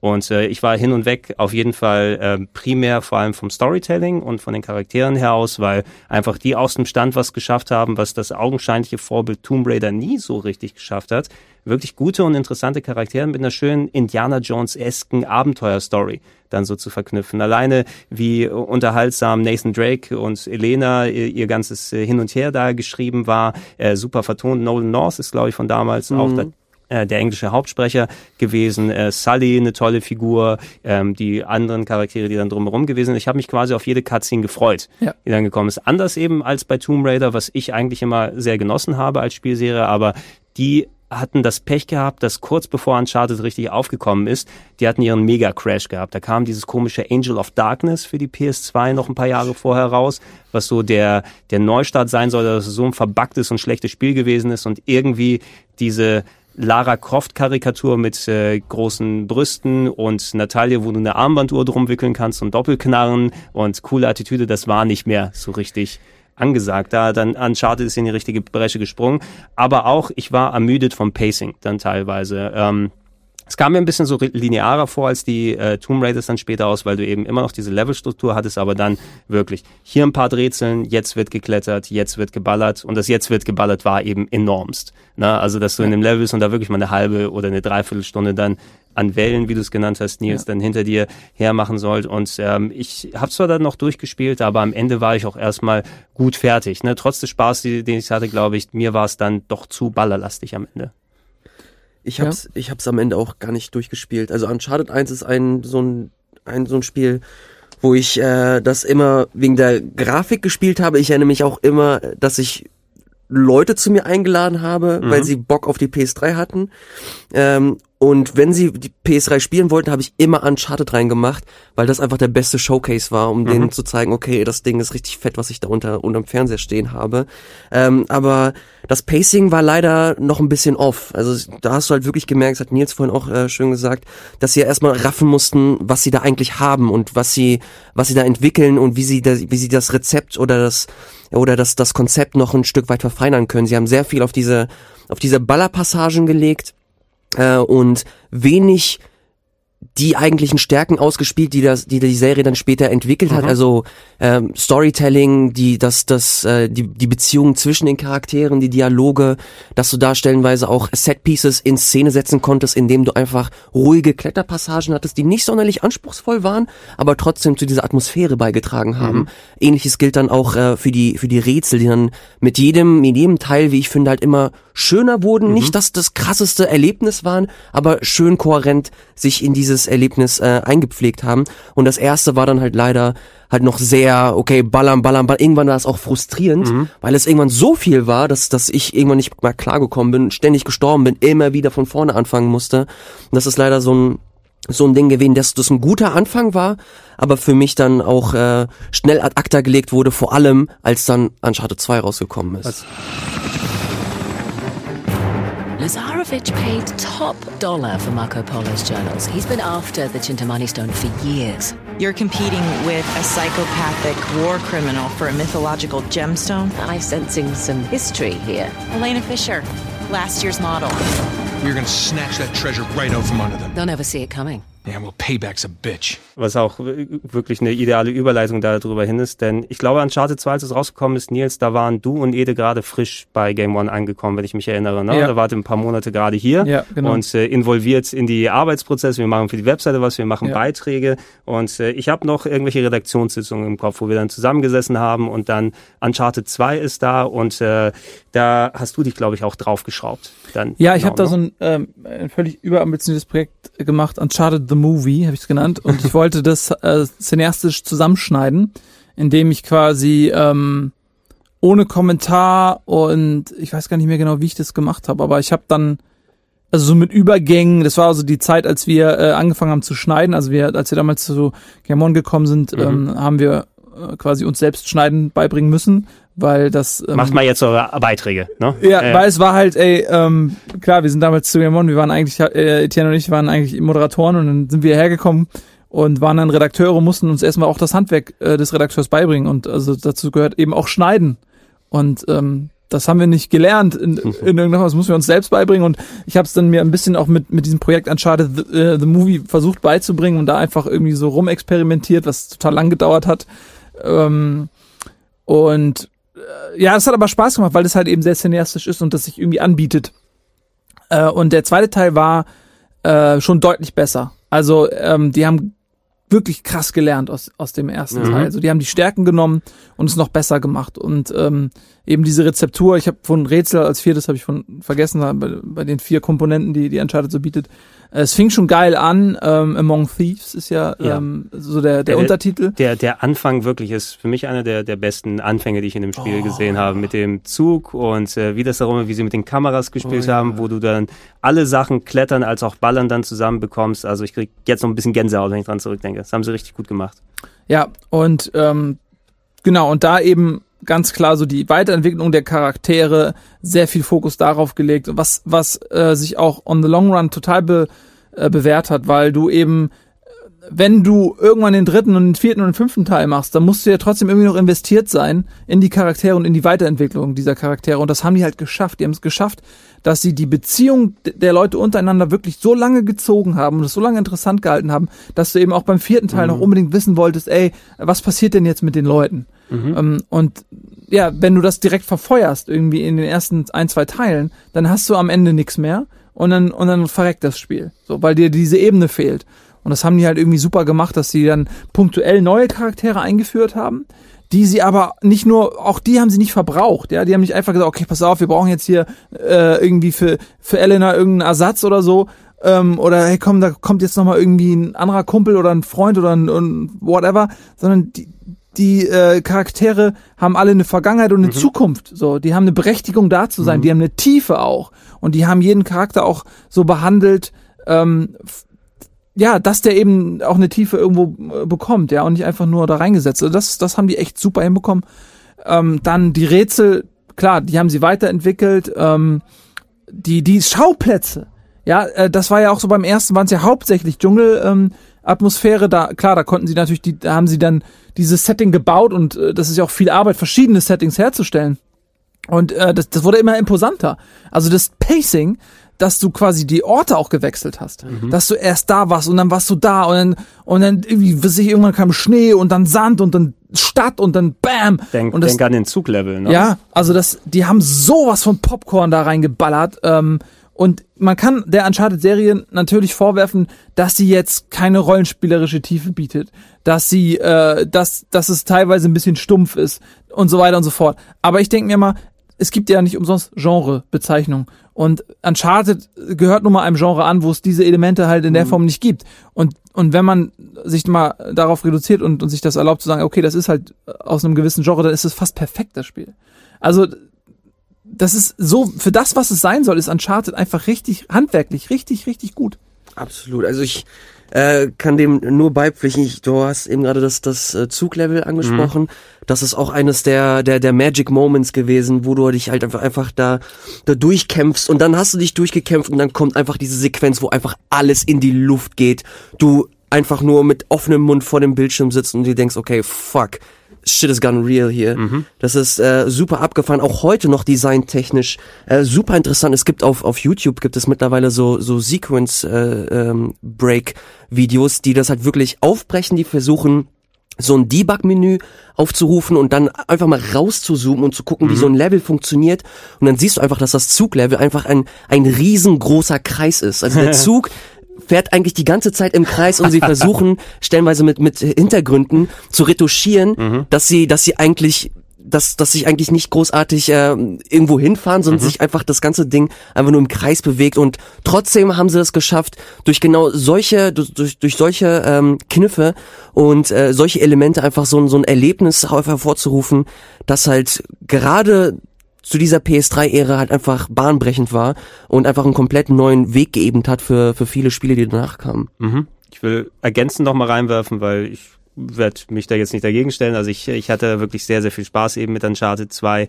Ähm, und gerade auch was die Charakterisierung angeht, so ein Wegwerfcharakter, der eigentlich Chloe hätte sein sollen, ne? so kurz mal so aufgetaucht. Ja, die war großartig nice. eingebaut. Claudia Black, auch eine tolle Schauspielerin und Sprecherin, hat auch ja. gleich richtig hier reingepasst mit den anderen Nationen, ist ja danach ein Mainstay von der Serie mit geworden und hat die Beziehung weiter äh, geführt. Ähm, Spacing war auf jeden Fall sehr viel besser. Geballert wurde immer noch sehr viel, aber mhm. eben aufgebrochen durch mal, ob es jetzt der Zuglevel war oder ich kann mich noch später erinnern, dass da ein bisschen aufwendigere Rätseldinger waren, wo du in so einem alten Tempel unterwegs gewesen mhm. ist, fast schon sehr ähm, Tomb Raider-mäßig es sich angefühlt hat. Ähm, die einzige Schwäche, die ich daran sehen würde, so ein bisschen der Bösewicht, klar, böser Dude und macht da ordentliche Sachen dann hier aus, aber so, wenn es so in Richtung Finale gegangen ist, du hast dann dieses Spektakel, was hier und da abgeht und am Ende läufst du äh, oder spielst du Fangen mit dem Typen um den Baum drumherum für 20 oh, Minuten. Ja. ja. Das war vielleicht nicht ganz das, was man äh, nochmal als, als spektakuläres Finale sich gewünscht hätte, aber es ist jetzt nicht so hart gewesen, dass ich dem Titel irgendetwas absprechen würde und sagen würde, weil für mich war es, als es rausgekommen ist, nicht nur eine ideale Weiterverbesserung gegenüber dem, was äh, Uncharted 1 gemacht hat, sondern es war das auch bis dato bestaussehendste Konsolenspiel. Und Na, PC ist natürlich auch nochmal ein anderer Schnack, aber irgendwann werden solche Marken mhm. gesetzt und damals war es, wie soll das noch besser gehen? Äh, kann es überhaupt dann nochmal so, so ein Update geben? Und da hat alles richtig funktioniert und die PS3 hat auf allen Rohren gefeuert. Äh, dementsprechend... Wisst ihr, was das Schlimmste ist? Ja. Das Schlimmste an Uncharted ist, dass es so, so geile Welten kreiert und mhm. die am Ende immer kaputt gehen. und das ist das Schlimmste. Du bist, du kommst irgendwo rein und denkst, boah, ist das schön. Und eine halbe Stunde später ist alles kaputt. Mhm. Und man denkt so, nein, wäre ich doch nur nicht hierher gekommen. Ja, mir, mir tut's fast schon ein bisschen leid, aber es sind ja virtuelle Charaktere, aber du siehst, oh, Nathan ist in einem Dorf in Nepal oder so gelandet und die sind da mit ihren Yaks und alles friedlich und ruhig. Ich weiß ganz genau, dass die Hälfte von denen gleich sterben wird und die Yaks nicht dann den nächsten Tag erleben werden. Solange es nicht in Zivilisation passiert, ist Wer es weiß, vielleicht. Vielleicht gibt es ja ein Spin-off, Jack and Dexter. Jesus. Sehr gut. Dafür bist du hier.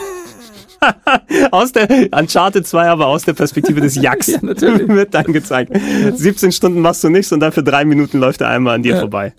Das fände ich sehr unterhaltsam. Äh, dadurch, dass äh, natürlich nochmal aufgebaut wurde auf der Formel vom ersten Uncharted, das war zwar auch schon ein guter Erfolg, was die Verkäufe angeht, aber das nicht nur der Hype, dass es das zweite, der zweite Titel in der großen Reihe ist, sondern auch die Bewertung, die, das Internet ist richtig abgegangen, ist es auch einer der größten Erfolge von äh, Sony geworden. Ich kann mich auch ganz gut erinnern, um das auch als Anekdote mal reinzuwerfen.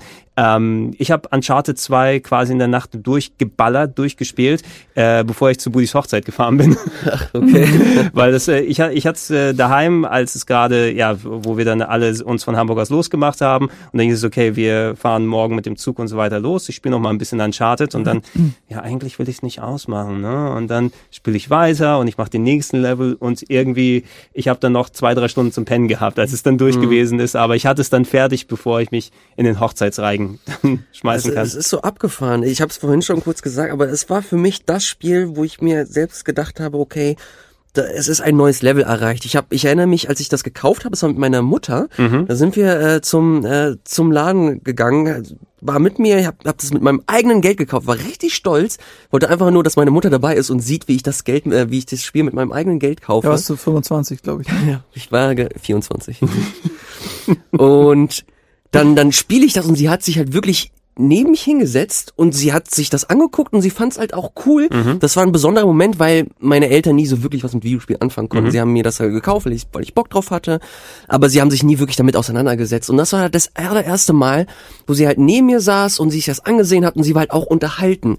Und dann mhm. hast du, das sind halt auch ist halt auch ein Spiel, wo die Momente im Kopf bleiben. Ich erinnere mich zum Beispiel an diese Szene, wo du diesem Kameramann hilfst, der, der angeschossen war, der angeschlagen ist. Du hast ihn so am Arm und mit dem anderen, mit dem, mit der, in der anderen Hand hast du eine Pistole, wo du dich halt da durchkämpfst. Du hast die Zugszene, du hast diesen unfassbar guten Opener im Zug, wo du dich halt, wo ein komplett angeschlagener und angeschossener mhm. Nathan Drake sich da hochkämpfen muss, sich durch diese Schneelandschaft robbt und du dann merkst, okay, fuck, das ist gar nicht ein Anfang, äh, das ist gar nicht der richtige Anfang, das ist, das ist so ein, ähm, ein Backflash mhm. und dann fängt das eigentliche Spiel an. Das sind so viele Momente drin gewesen, die ähm, im Gedächtnis geblieben sind und ja, das einfach zementieren, diese, diese Position, die das Spiel in, in, in dieser Uncharted-Historie äh, letzten Endes eingenommen hat. Ja.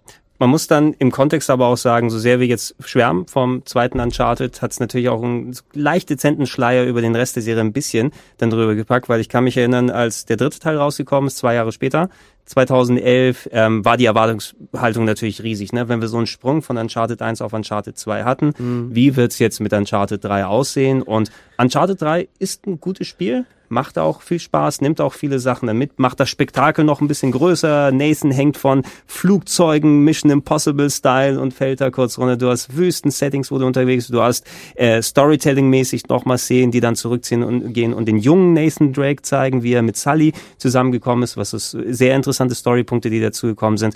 Aber irgendwie die ganz gleiche Magie hat's nicht ganz eingefangen, fand ich zumindest damals. Ne? All men dream. but not equally.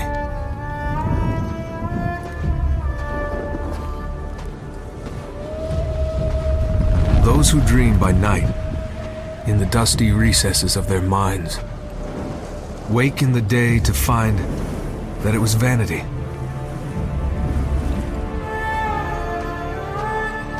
But the dreamers of the day are dangerous men. For they may act their dream with open eyes to make it possible. Ich weiß nicht, ob es euch dann so ähnlich nee, geht, aber zumindest die Erwartungshaltung war so groß, dass vielleicht so das Jammern auf hohem Niveau dann da eingesetzt ist. Ne? Ich äh, muss, da, muss da auf jeden Fall ähm, auch zustimmen. Ich war von Uncharted 3 war ich mega enttäuscht. Mhm. Ich weiß gar nicht mehr, ich weiß gar nicht warum. Ich glaube, ich war einfach übersättigt von der von der eigentlichen Formel. Also mhm. irgendwann wusstest du halt auch, wie diese wie diese Spiele funktionieren. Du hast einen du hast einen kurzen Einstieg, du hast äh, Story, du hast Dialoge, dann hast du einen Du hast so eine Shooter-Sequenz, dann hast du wieder eine Klettersequenz, dann hast du wieder Story, dann hast du Shooter, Kletter, mhm. Story. Du hast irgendwann wusstest du, was was abgeht und es war irgendwann was halt komplett vorhersehbar. Das erste, das allererste Mal, wenn du kletterst, dann dann rutscht Nathan Drake natürlich ab, aber er kann sich noch irgendwie fangen. Das sind alles so Sachen gewesen, die mich bei Uncharted 2 extrem geflasht haben. Bei Uncharted 3, das dann ein paar Jahre später rausgekommen ist, war es dann so weit, dass ich mir gedacht habe, okay, trotzdem immer noch immer noch cool diese diese Flugzeugszene zum Beispiel, die mhm. dann letzten Endes auch auf dem Cover, glaube ich, mit äh, mit drauf war. Die war natürlich auch äh, eines eines der Highlights, aber von Uncharted 3 sind mir nicht ansatzweise so viele Momente in Erinnerung geblieben wie jetzt äh, im zweiten Teil. Der Schiffsfriedhof. Ach du Scheiße, das Schiffsfriedhof. Das ist aber das, das ist Teil 2 gewesen oder Teil 3. Das ist der dritte. Nee, ja, im dritten Teil war es, wo du auf dem Schiff warst und dann die Container hin und her gerutscht sind, während oh. das, das, Schiff sich bewegt hat. Das war der doch, ne? Wo das Spiel, ja. Schiff sich auch gedreht hat. Oh, das, das müsste der dritte wie bombastisch sein. das ausgesehen hat. Ähm, wie, wie hast du es empfunden, Nils, so als, als Mega-Fan von Uncharted 2? Ja. Hast du ähnliche Ermüdungserscheinungen gehabt oder war es für dich dann more, also mehr und geiler? Nee, also das ist tatsächlich so, wie Elias sagt, weil äh, die haben dann diese Formel gefunden und haben sie vielleicht leicht ein bisschen abgeändert, dann irgendwann aber es ist dann sehr, sehr vorhersehbar. Und das ist tatsächlich ab dem dritten Teil, glaube ich, ist das so spätestens eingesetzt, dass du äh, immer genau wusstest, okay, die Sequenz, die Sequenz, die Sequenz, die Sequenz, jetzt kommt das, jetzt kommt das und dass du eben auch beim, beim Klettern, genau wie du sagst, du vorab schon gesehen hast, wo sind die Sollbruchstellen, mhm. ähm, was bricht ab, wo geht's runter ähm, und so weiter. Und dadurch kam das dann nicht mehr so unerwartet und diese ganzen Schockmomente. Oh fuck, jetzt geht's hier runter und so. Klar, wenn du das dann irgendwann erwartest, dann ähm, nutzt sich das ein bisschen ab. Ich glaube, das, das äh, liegt an der Natur der Sache und sie haben dann vielleicht zu sehr versucht, das Erfolgsrezept nochmal wieder mhm. zu rekonstruieren. Ähm, da hätten sie vielleicht ein bisschen mutiger sein können und sich Dinge aussuchen können, die einen mehr überraschen. Mhm. Ich glaube, es gibt auch Momente, wo sie so selbstironisch dann mit der Erwartungshaltung der Zuschauer spielen, was natürlich der Charakter äh, Nathan Drake auch super hinbekommt, weil mhm. der auch eben selbstironisch ist und ähm, dieses halt Nathan Fillion ist das halt einfach, ne? Und ähm, Habt ihr, habt ihr den Kurzfilm eigentlich gesehen? Jetzt, der zuletzt ich hab aufgetaucht ist? Ich habe das mitbekommen, ich habe ja? irgendwie einen Teaser dazu gesehen, ich habe mir noch nicht ganz angeguckt. Oh, den musst du dir ansehen, der ist so fucking gut. Also ich habe das so krass abgefeiert. Ja, für die Leute, die es nicht mitbekommen haben, also du hast Nathan Fillion erwähnt, natürlich mhm. äh, ist jetzt nicht der Schauspieler, der ihn in den Spielen verkörpert hat, aber Nathan Drake ist schon sehr abgeschaut vom Schauspieler Nathan Fillion, im Speziellen würde ich so sagen, seine Performance in Firefly ja. als Mel Reynolds, so diese Wisecracking vom Look her und alles so diesen, diesen flippigen Ton, den haben sie gut im Spiel getroffen, aber wir haben ja immer so ein bisschen gehofft, äh, es gab ja immer die Talks, so Uncharted kommt jetzt als Film ja. und mal soll Marky Mark der Hauptdarsteller oh sein oder Chris oh, Pratt. Ich glaube, jetzt haben sie, haben sie nicht Tom Holland jetzt gecastet, also den Spider-Man, mm. dass der jetzt, also der, der, der Junge. Ist, der ist viel zu jung.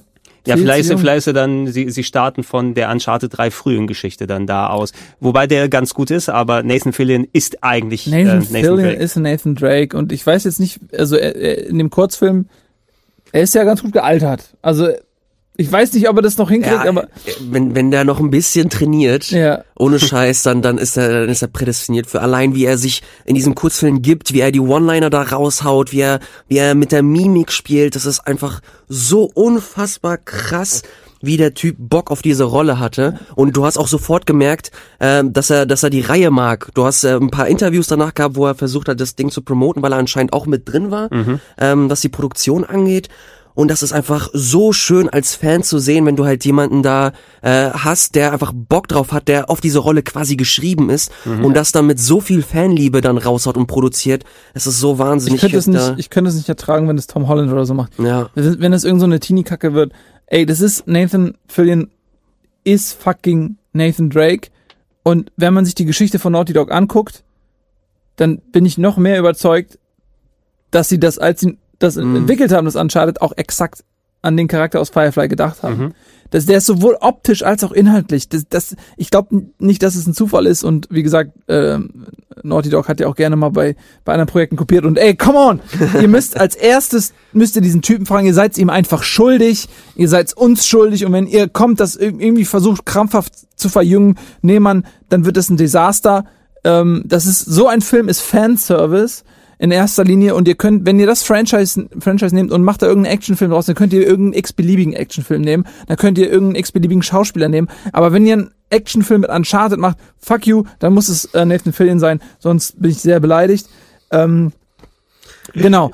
Und wo waren wir? Wir waren beim dritten Teil, ne? Ja, ja also es ist so, wie Elias gesagt hat, solange Rede kurz sind, die, diese Formel nutzt sich natürlich ein bisschen ab. Nichtsdestotrotz schaffen sie es eben, dass sie über die Beziehung der Leute ähm, da wieder eine Spannung reinbringen. Und, und das ist, finde ich, eine große Leistung, dass du in mhm. so einem na, teilweise schon recht stumpfen, sehr, sehr, sehr linearen ähm, Spiel dann irgendwie über die Charakterentwicklung die Spannung voranbringst und, und, und äh, den Hunger danach zu sehen, was passiert als nächstes. Das finde ich schon ähm, eine große Leistung. Mhm. Sie haben ja auch mit dem dritten Teil versucht, so storymäßig ein paar neue Ebenen reinzuhauen. Ich erinnere mich, dass sie, glaube ich, auch direkt angefangen haben mit dem jungen Drake. Ja, genau. Dass du versuchst, äh, als, als Kind da dich da durch zu, ähm, so ein bisschen, kämpfen. also ich meine, wenn du, klar, Tomb Raider spielerisches Vorbild, aber eigentlich ist Indiana Jones mhm. vor allem dran und wir hatten den jungen Indy schon, jetzt haben wir den jungen Nathan mhm. dann gesehen, haben wir auch ja. die, den Haken gemacht. Genau, und da haben sie, glaube ich, versucht, so die Beziehung zwischen Sully und, und Nathan Drake so ein bisschen in den Vordergrund zu rücken und zu erklären, zu ergründen. Äh, was cool war, aber letzten Endes hat das für mich nicht das gerissen, was ich äh, mir erhofft habe. Das haben sie jetzt ohne großartig zu springen. Ich weiß, da werden wir später noch drüber sprechen, aber Uncharted 4 hat das so viel besser gemacht, mhm. so die, die Hintergründe des, des Charakters zu beleuchten. Aber hier war das, ähm, war nett, war auch notwendig, diese neue Ebene, weil es ansonsten im Grunde wirklich eins zu eins dasselbe gewesen mhm. wäre wie, in, wie ein Uncharted 2. Mhm. Aber ja, am Ende ähm, hat es für mich dann noch nicht gereicht, um, äh, ja, um da letzten Endes so eine, so eine Marke zu setzen. Ich weiß nicht, habt ihr ist, glaube ich, ein Ding, das komplett vernachlässigbar ist. Aber habt ihr die Multiplayer-Sections äh, gespielt? Okay. Ja, mein, mein Multiplayer-Erlebnis mit Uncharted, ich habe Uncharted 2, den Multiplayer gebootet. Ich bin drei Sekunden entlang gelaufen, hat einen Headshot bekommen und ich habe es deinstalliert. Das ist mein Multiplayer-Erlebnis mit Uncharted. Ich glaube, die einzige... Aber Multi es ist cool. Ne? Also ich, ich höre viel Gutes drüber für die Leute, die es ja, zocken. Also mittlerweile ist es, glaube ich, cool. Ich weiß, dass ich das meiste, was mich an Uncharted damals genervt hat, war, waren die Shooter-Passagen. Mhm. Und im Multiplayer hattest du nur die Shooter-Passagen. Und das war so ein, ich glaube, ich habe mir den Multiplayer immer dann ähm, gegeben, wenn er zu Beta zur Verfügung äh, stand. Mhm. Also du konntest Uncharted vorher spielen, noch bevor das Ding raus war und dich schon ein bisschen eingrooven. Schon ein bisschen was ausprobieren. Ähm, hilfreich ist es, glaube ich, dass man spätestens seit Uncharted 3 müsste man das machen können. Ähm, mittlerweile, man ladet ja Spiele runter. Ne? Man lädt die Spiele runter und kauft sie nicht nur auf Disk. Ähm, oder wenn du sie jetzt heutzutage auf Disk kaufst, müssen sie sowieso installiert werden. Also ist gehupft wie gesprungen. Mhm. Ähm, das war eine enorm große Downloadgröße für Uncharted 3. Oh, und ja. wenn ich mich nicht irre, müsste das einer der Titel sein, wo du zumindest wählen konntest, ob du zuerst den Multiplayer oder das andere runterladen möchtest, weil das ja auch nochmal extra 10, 20 plus Gigabyte nochmal dazu gibt, die du eigentlich nicht brauchst wenn du sie ähm, nicht spielen möchtest. Und äh, ja, das ist auf jeden Fall auch mal hilfreich. Eine Sache, die, die ich zu Uncharted 3 noch mal kurz erwähnen möchte, ist es, ich habe noch im Kopf, dass es damals so eine kleine Mini-Kontroverse um die Steuerung gegeben hat, dass die sich anders angefühlt hat. Ähm, ich weiß jetzt nicht genau okay. exakt, war, ob es jetzt die Führung des Steuerkreuzes war oder wie viel Delay oder sowas drin hat. Es auf jeden Fall äh, gab es da große Diskussionen im Internet, dass äh, es sich nicht so snappy und nicht so gut angefühlt hat wie bei Uncharted 2 und äh, dass da tatsächlich von Naughty Dogs Seite mit den Fans dann, die wurden eingeladen. Ne? Die, die Leute, die im Internet dann ah, nochmal diese konkreten Analysen gemacht haben, sind dann zu Naughty Dog eingeladen worden und ähm, es wurde tatsächlich gefixt. Ne? Es wurde dann im beid beiderseitigen Einvernehmen Einvernehmen hat man geschaut, ah, okay, vielleicht können wir es so machen oder das Ach, ist der Grund, warum es sich so anfühlt. Okay. Und äh, Uncharted 2, äh, Uncharted 3 spielt sich auf jeden Fall mehr wie die älteren Teile und besser für die lang eingesessenen Fans als mit der anderen Variante, die sie probiert haben. Äh, insgesamt war aber auch das, das dritte Uncharted jetzt das dritte, ja, das dritte Uncharted-Spiel innerhalb von vier Jahren. Du hattest die Formel mm. natürlich, die dir irgendwann ein bisschen schon dem auf den Sack gegangen ist und da war es auch ganz gut, dass Uncharted eine Pause eingelegt hat. Ich will jetzt noch nicht im Detail über Last of Us eingehen, weil ich glaube, wir sprechen jetzt mal über Uncharted fertig und dann können wir darauf eingehen. Ähm, aber Uncharted hat äh, dann eine Pause von knapp fünf Jahren die ähm, dringend notwendig war. Die dringend mhm. notwendig gewesen ist, aber auch äh, ein bisschen für, für Irrung und Wirrung da gesorgt hat. Während nämlich ein Teil von Naughty Dog und äh, mittlerweile waren bei Naughty Dog auch die beiden äh, Gründer ausgestiegen seit einigen Jahren. Also Jason Rubin und Andy Gavin sind, ich glaube, 2004 aus der Firma ausgeschieden, bevor die Uncharted-Zeit angefangen hat. Ähm, die beiden haben auch nicht groß eigene Spiele mehr entwickelt. Ich glaube, der eine ist Autor geworden, hat Bücher geschrieben mhm. und der andere hat sich äh, unter anderem als Präsident von THQ versucht, aber die Ach, konnte echt? er nicht mehr retten. Ich weiß jetzt nicht genau, welcher von den beiden es gewesen ist, aber 2012 ist der eine nochmal Präsident von THQ geworden und hat versucht, da die Scherben irgendwie aufzuräumen, das leider nicht hinbekommen und ist mittlerweile bei Oculus gelandet mhm. und, und äh, entwickelt da Stuff mit, aber nicht mehr klassische Spieleentwicklung. Ähm, nachdem sie gemerkt haben, okay, wenn wir jetzt das weiterreizen und in zwei Jahren dann Uncharted 4 rausbringen und die Kritik, die wir bekommen haben, trotz der Erfolge und des Spaßes, wir machen uns die eigene Marke kaputt. Die haben sich auf erstmal dann The Last of Us konzentriert, was der richtige Schritt war. Ein Teil des Teams hat daran entwickelt. Im Hintergrund sind aber natürlich dann auch Ideen entstanden, wie ein Uncharted 4 als möglicher Abschluss der Serie aussehen kann. Und äh, Amy Hennig hat mit dem kleinen Team lange Zeit dran gesessen und immer wieder mal dran geschraubt. Der Fokus vom Studio lag bei Last of Us, war auch wichtig und richtig, dass sie dementsprechend da sich nochmal aussuchen können und zeigen, ey, wir sind jetzt nicht nur eine Einspielfirma, mhm. sondern wir sind eine Firma, die qualitativ gute Spiele machen und dann unsere auch andere coole Ideen haben, die wir verwirklichen können. Ähm, dieses Projekt, was Amy Hennig im Hintergrund als Uncharted 4 gemacht hat und große Teile von der Story, die sie geschrieben hat, das ist letzten Endes nicht verwirklicht worden, denn Amy Hennig ist irgendwann ausgestiegen bei Naughty Dog. Ich glaube, die Hintergründe dazu sind auch nicht so zu 100 Prozent klar. Ne? Gab es ja. irgendwann mal irgendwelche Enthüllungsgeschichten oder so? Hast du das vielleicht im Blick? Äh, man weiß auf jeden Fall, dass sie sich, ähm, ja, dass es ein paar kreative Dissonanzen gab zwischen mhm. dem Team von äh, The Last of Us, äh, hier Neil Druckmann und Bruce Straley, die mhm. beide die Creative Directoren waren für, für The Last of Us. Und sie hatten auch eine bestimmte Vision, was, was Uncharted 4 angeht. Und zwar die Vision, dass das alles ein bisschen aufgebrochen wird, die Formel, dass das in neue Wege geht. Mhm. Aber ich glaube, ich will jetzt keine Halbwahrheiten erzählen, aber das, was ich mitbekommen habe, war, dass Amy Henning trotzdem so diese alte Formel beibehalten wollte, mhm.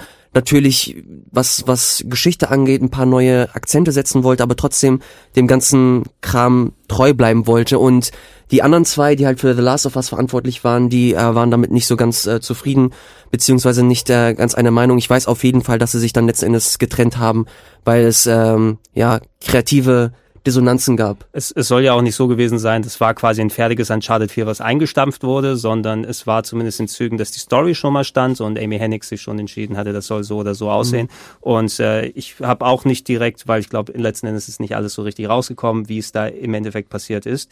Ähm, und sie hat sich ja dann auf andere Projekte dann drauf geglaubt. Sie ist die Stimme von Nathan gewesen und von Elena und den anderen Charakteren. Sie hat diese Figuren erfunden quasi ne, und, und mhm. denen die mit Leben eingehaucht. Aber ich muss dann auch sagen, dass dem Weg, den Uncharted 4 dann eingegangen ist, das Spiel, was wir bekommen haben, was vom Last of Us Team, was von Druckmann und Straley, dann quasi, ich glaube, dann mitverantwortet, die haben den Neuanfang dann gemacht und das Spiel so formiert. 2016 rausgekommen, da weiß ich noch, Nils, wir waren auf der Gamescom, als die Leute dann zu uns gekommen sind und dann Level gezeigt haben vorab. Ähm, und ich muss sagen, nach fünf Jahren nicht Uncharted, war ich wieder auch bereit. Ne? das so richtig mitzunehmen. Und äh, vor allem, was die Story angeht, würde ich sagen, also Uncharted 2 war auch richtig großartig, aber würde schon sagen, Uncharted 4 hat so Storytelling-mäßig einfach die richtigen Beats getroffen, ne? weil da haben sie sich was richtig Schönes ausgedacht.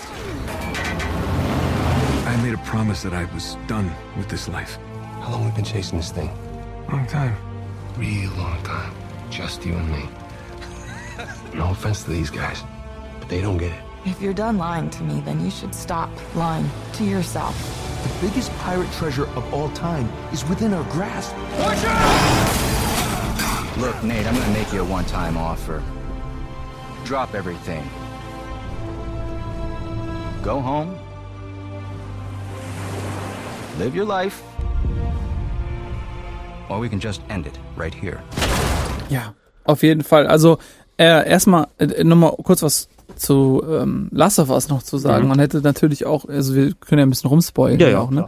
Man hätte ähm, auch wunderbar ähm, Last of Us storytechnisch nach Uncharted 4 ansiedeln können mhm. oder so, dass du halt sagst, okay, noch ein bisschen weiter in die Zukunft, das, was da mit der Erde passiert. Ja, Weil Nathan hat, er hat ja eine Tochter mhm. ähm, in, in Teil 4, äh, Cassie, glaube ich, mhm. ich glaube nach der Mutter benannt mhm. irgendwie.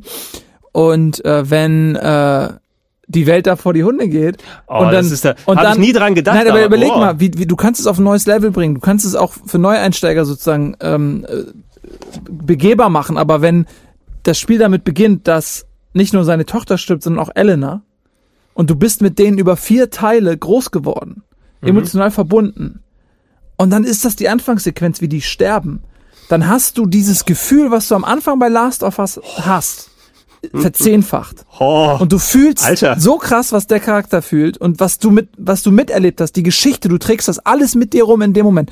Und wenn sie das gemacht hätten, wäre das ein fucking Oscar okay, gewesen. Wenn, äh, wenn, wenn das von der Abfolge so her funktioniert, ich, ich möchte das ehrlich gesagt gerne sehen. Das wäre wirklich grandios, oder? Es wäre es wäre halt krass, aber damit hättest du halt die Uncharted-Reihe halt ad acta gelegt. Dann hättest du nur noch The Last of Us. Also du meinst irgendwann dann Cassies Abenteuer kommt ja, dann irgendwann das, zurück? Auf jeden Fall. Also naja, sie werden nicht ja. Uncharted irgendwie zur Seite legen. Damit hättest du halt Uncharted komplett gekillt, aber damit hättest du halt einen richtig krassen äh, Einstieg ja, in eine Alter, komplett neue Serie. Wie geil wäre das denn gewesen? Das wäre das wär mega Hammer. Ich glaube, ähm, wirtschaftlich nicht so smart, aber ey, ich würde ich wenn du mir das vorlegst, ich würde doch spielen. Überhaupt keine überhaupt keine Frage.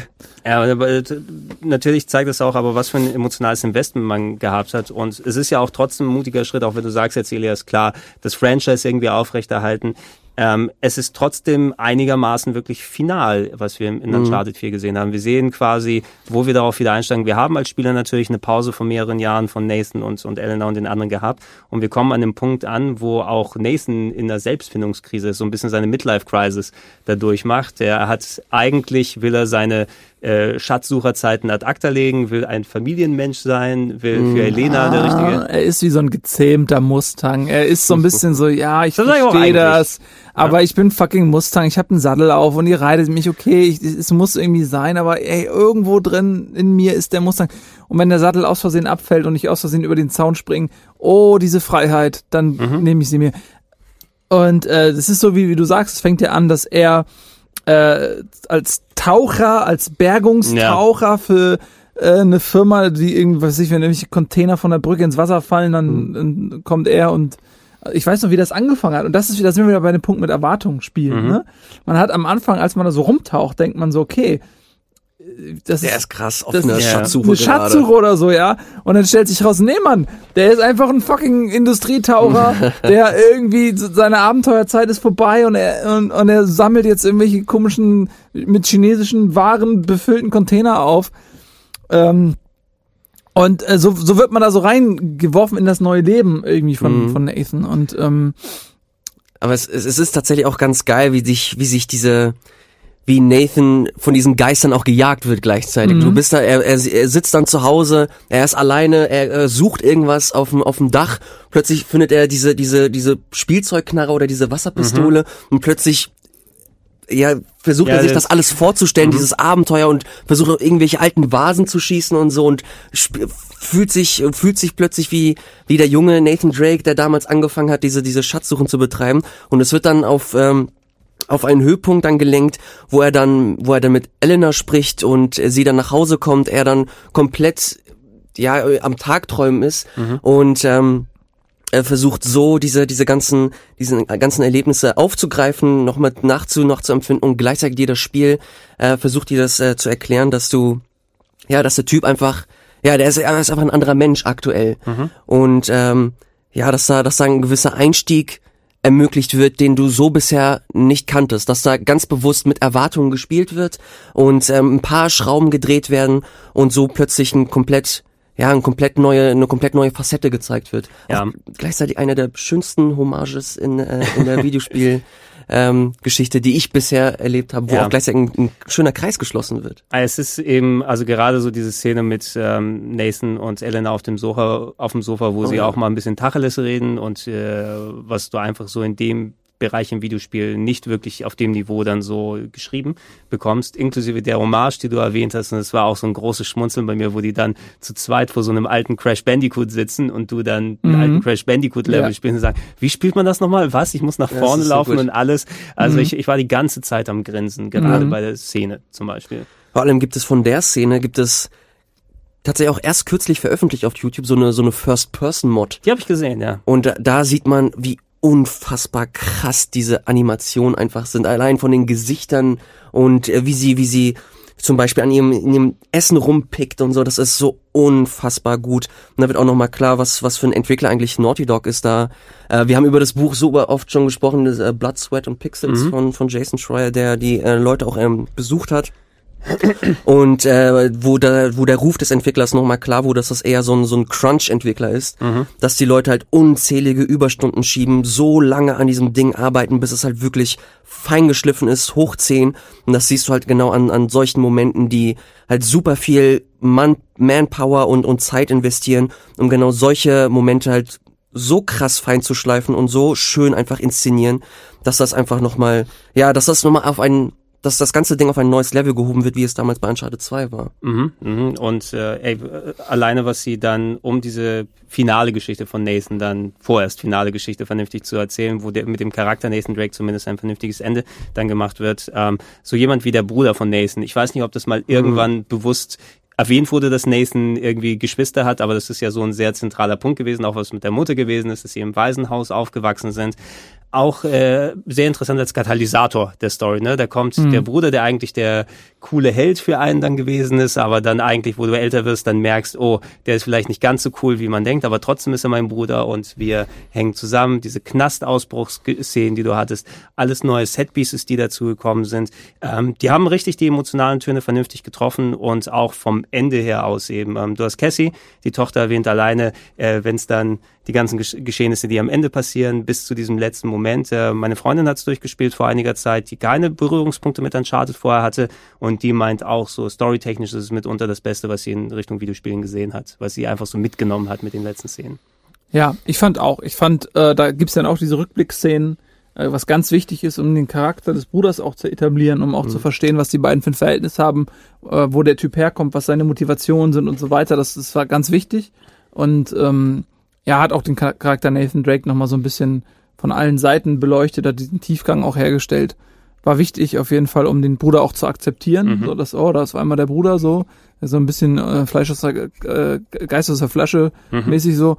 Ähm, ja, und ich fand das auch ähm, einen würdigen Abschluss äh, des Charakters. Es ist schwer, mhm. ähm, glaube ich, einen würdigen Abschluss für sowas zu finden und sich das auch zu trauen, zu sagen, okay, ich beende den Charakter jetzt in irgendeiner Form. Mhm. Ähm, das haben auch nicht alle geschafft. So, meistens ist ja der natürliche Instinkt eines Videospielherstellers, dieses Franchise so lange wie möglich auszuschlachten irgendwie. Mhm.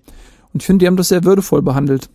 Und ich war also echt zufrieden. Dann, mhm. mit, als ich Uncharted 4 durch hatte, ich gedacht so, ja, danke, dass ihr ähm, den Charakter würdevoll behandelt ja, nicht, nicht, dass ihr das Ende ausgerechnet dann bleh, daneben haut, sondern das hätte nochmal vielleicht ein bisschen schalen Beigeschmack dann gehabt, aber dass jemand, mit dem wir so viel emotional verbunden waren mit Nathan und der ganzen Sippschaft drumherum, dass, dass das ein vernünftiges Ende gefunden hat, auch vom ist ja PS4-Titel gewesen, der erste PS4-Titel aus der Serie. Spektakulär ausgesehen, mhm. große, Wahnsinn. richtig schöne Set-Pieces.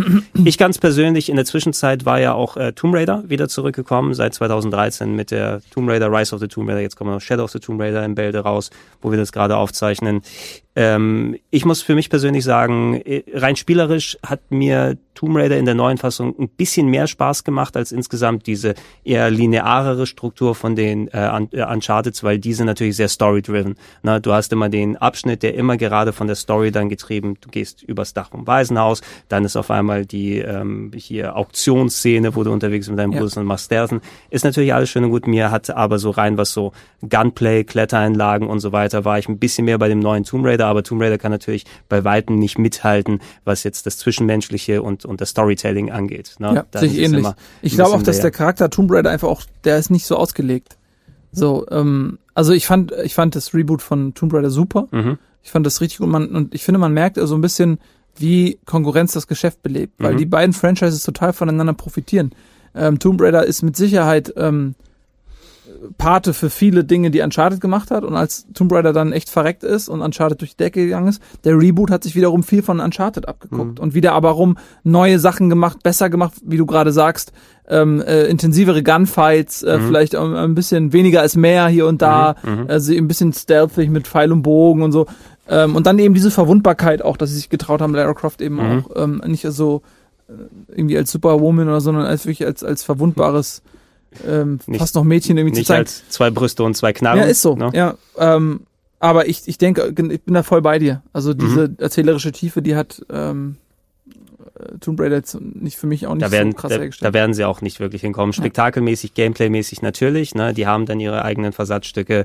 Ähm, aber Uncharted ist trotzdem noch, hat seine eigene Identität äh, richtig gut festgelegt in den letzten, im letzten Jahrzehnt einfach und ich glaube, niemand wird heutzutage mehr sagen, oh, Uncharted ist ein Tomb Raider Klon oder nee, irgendwie. Dafür, dafür haben sie einfach zu viel, sie haben einfach zu viel Style.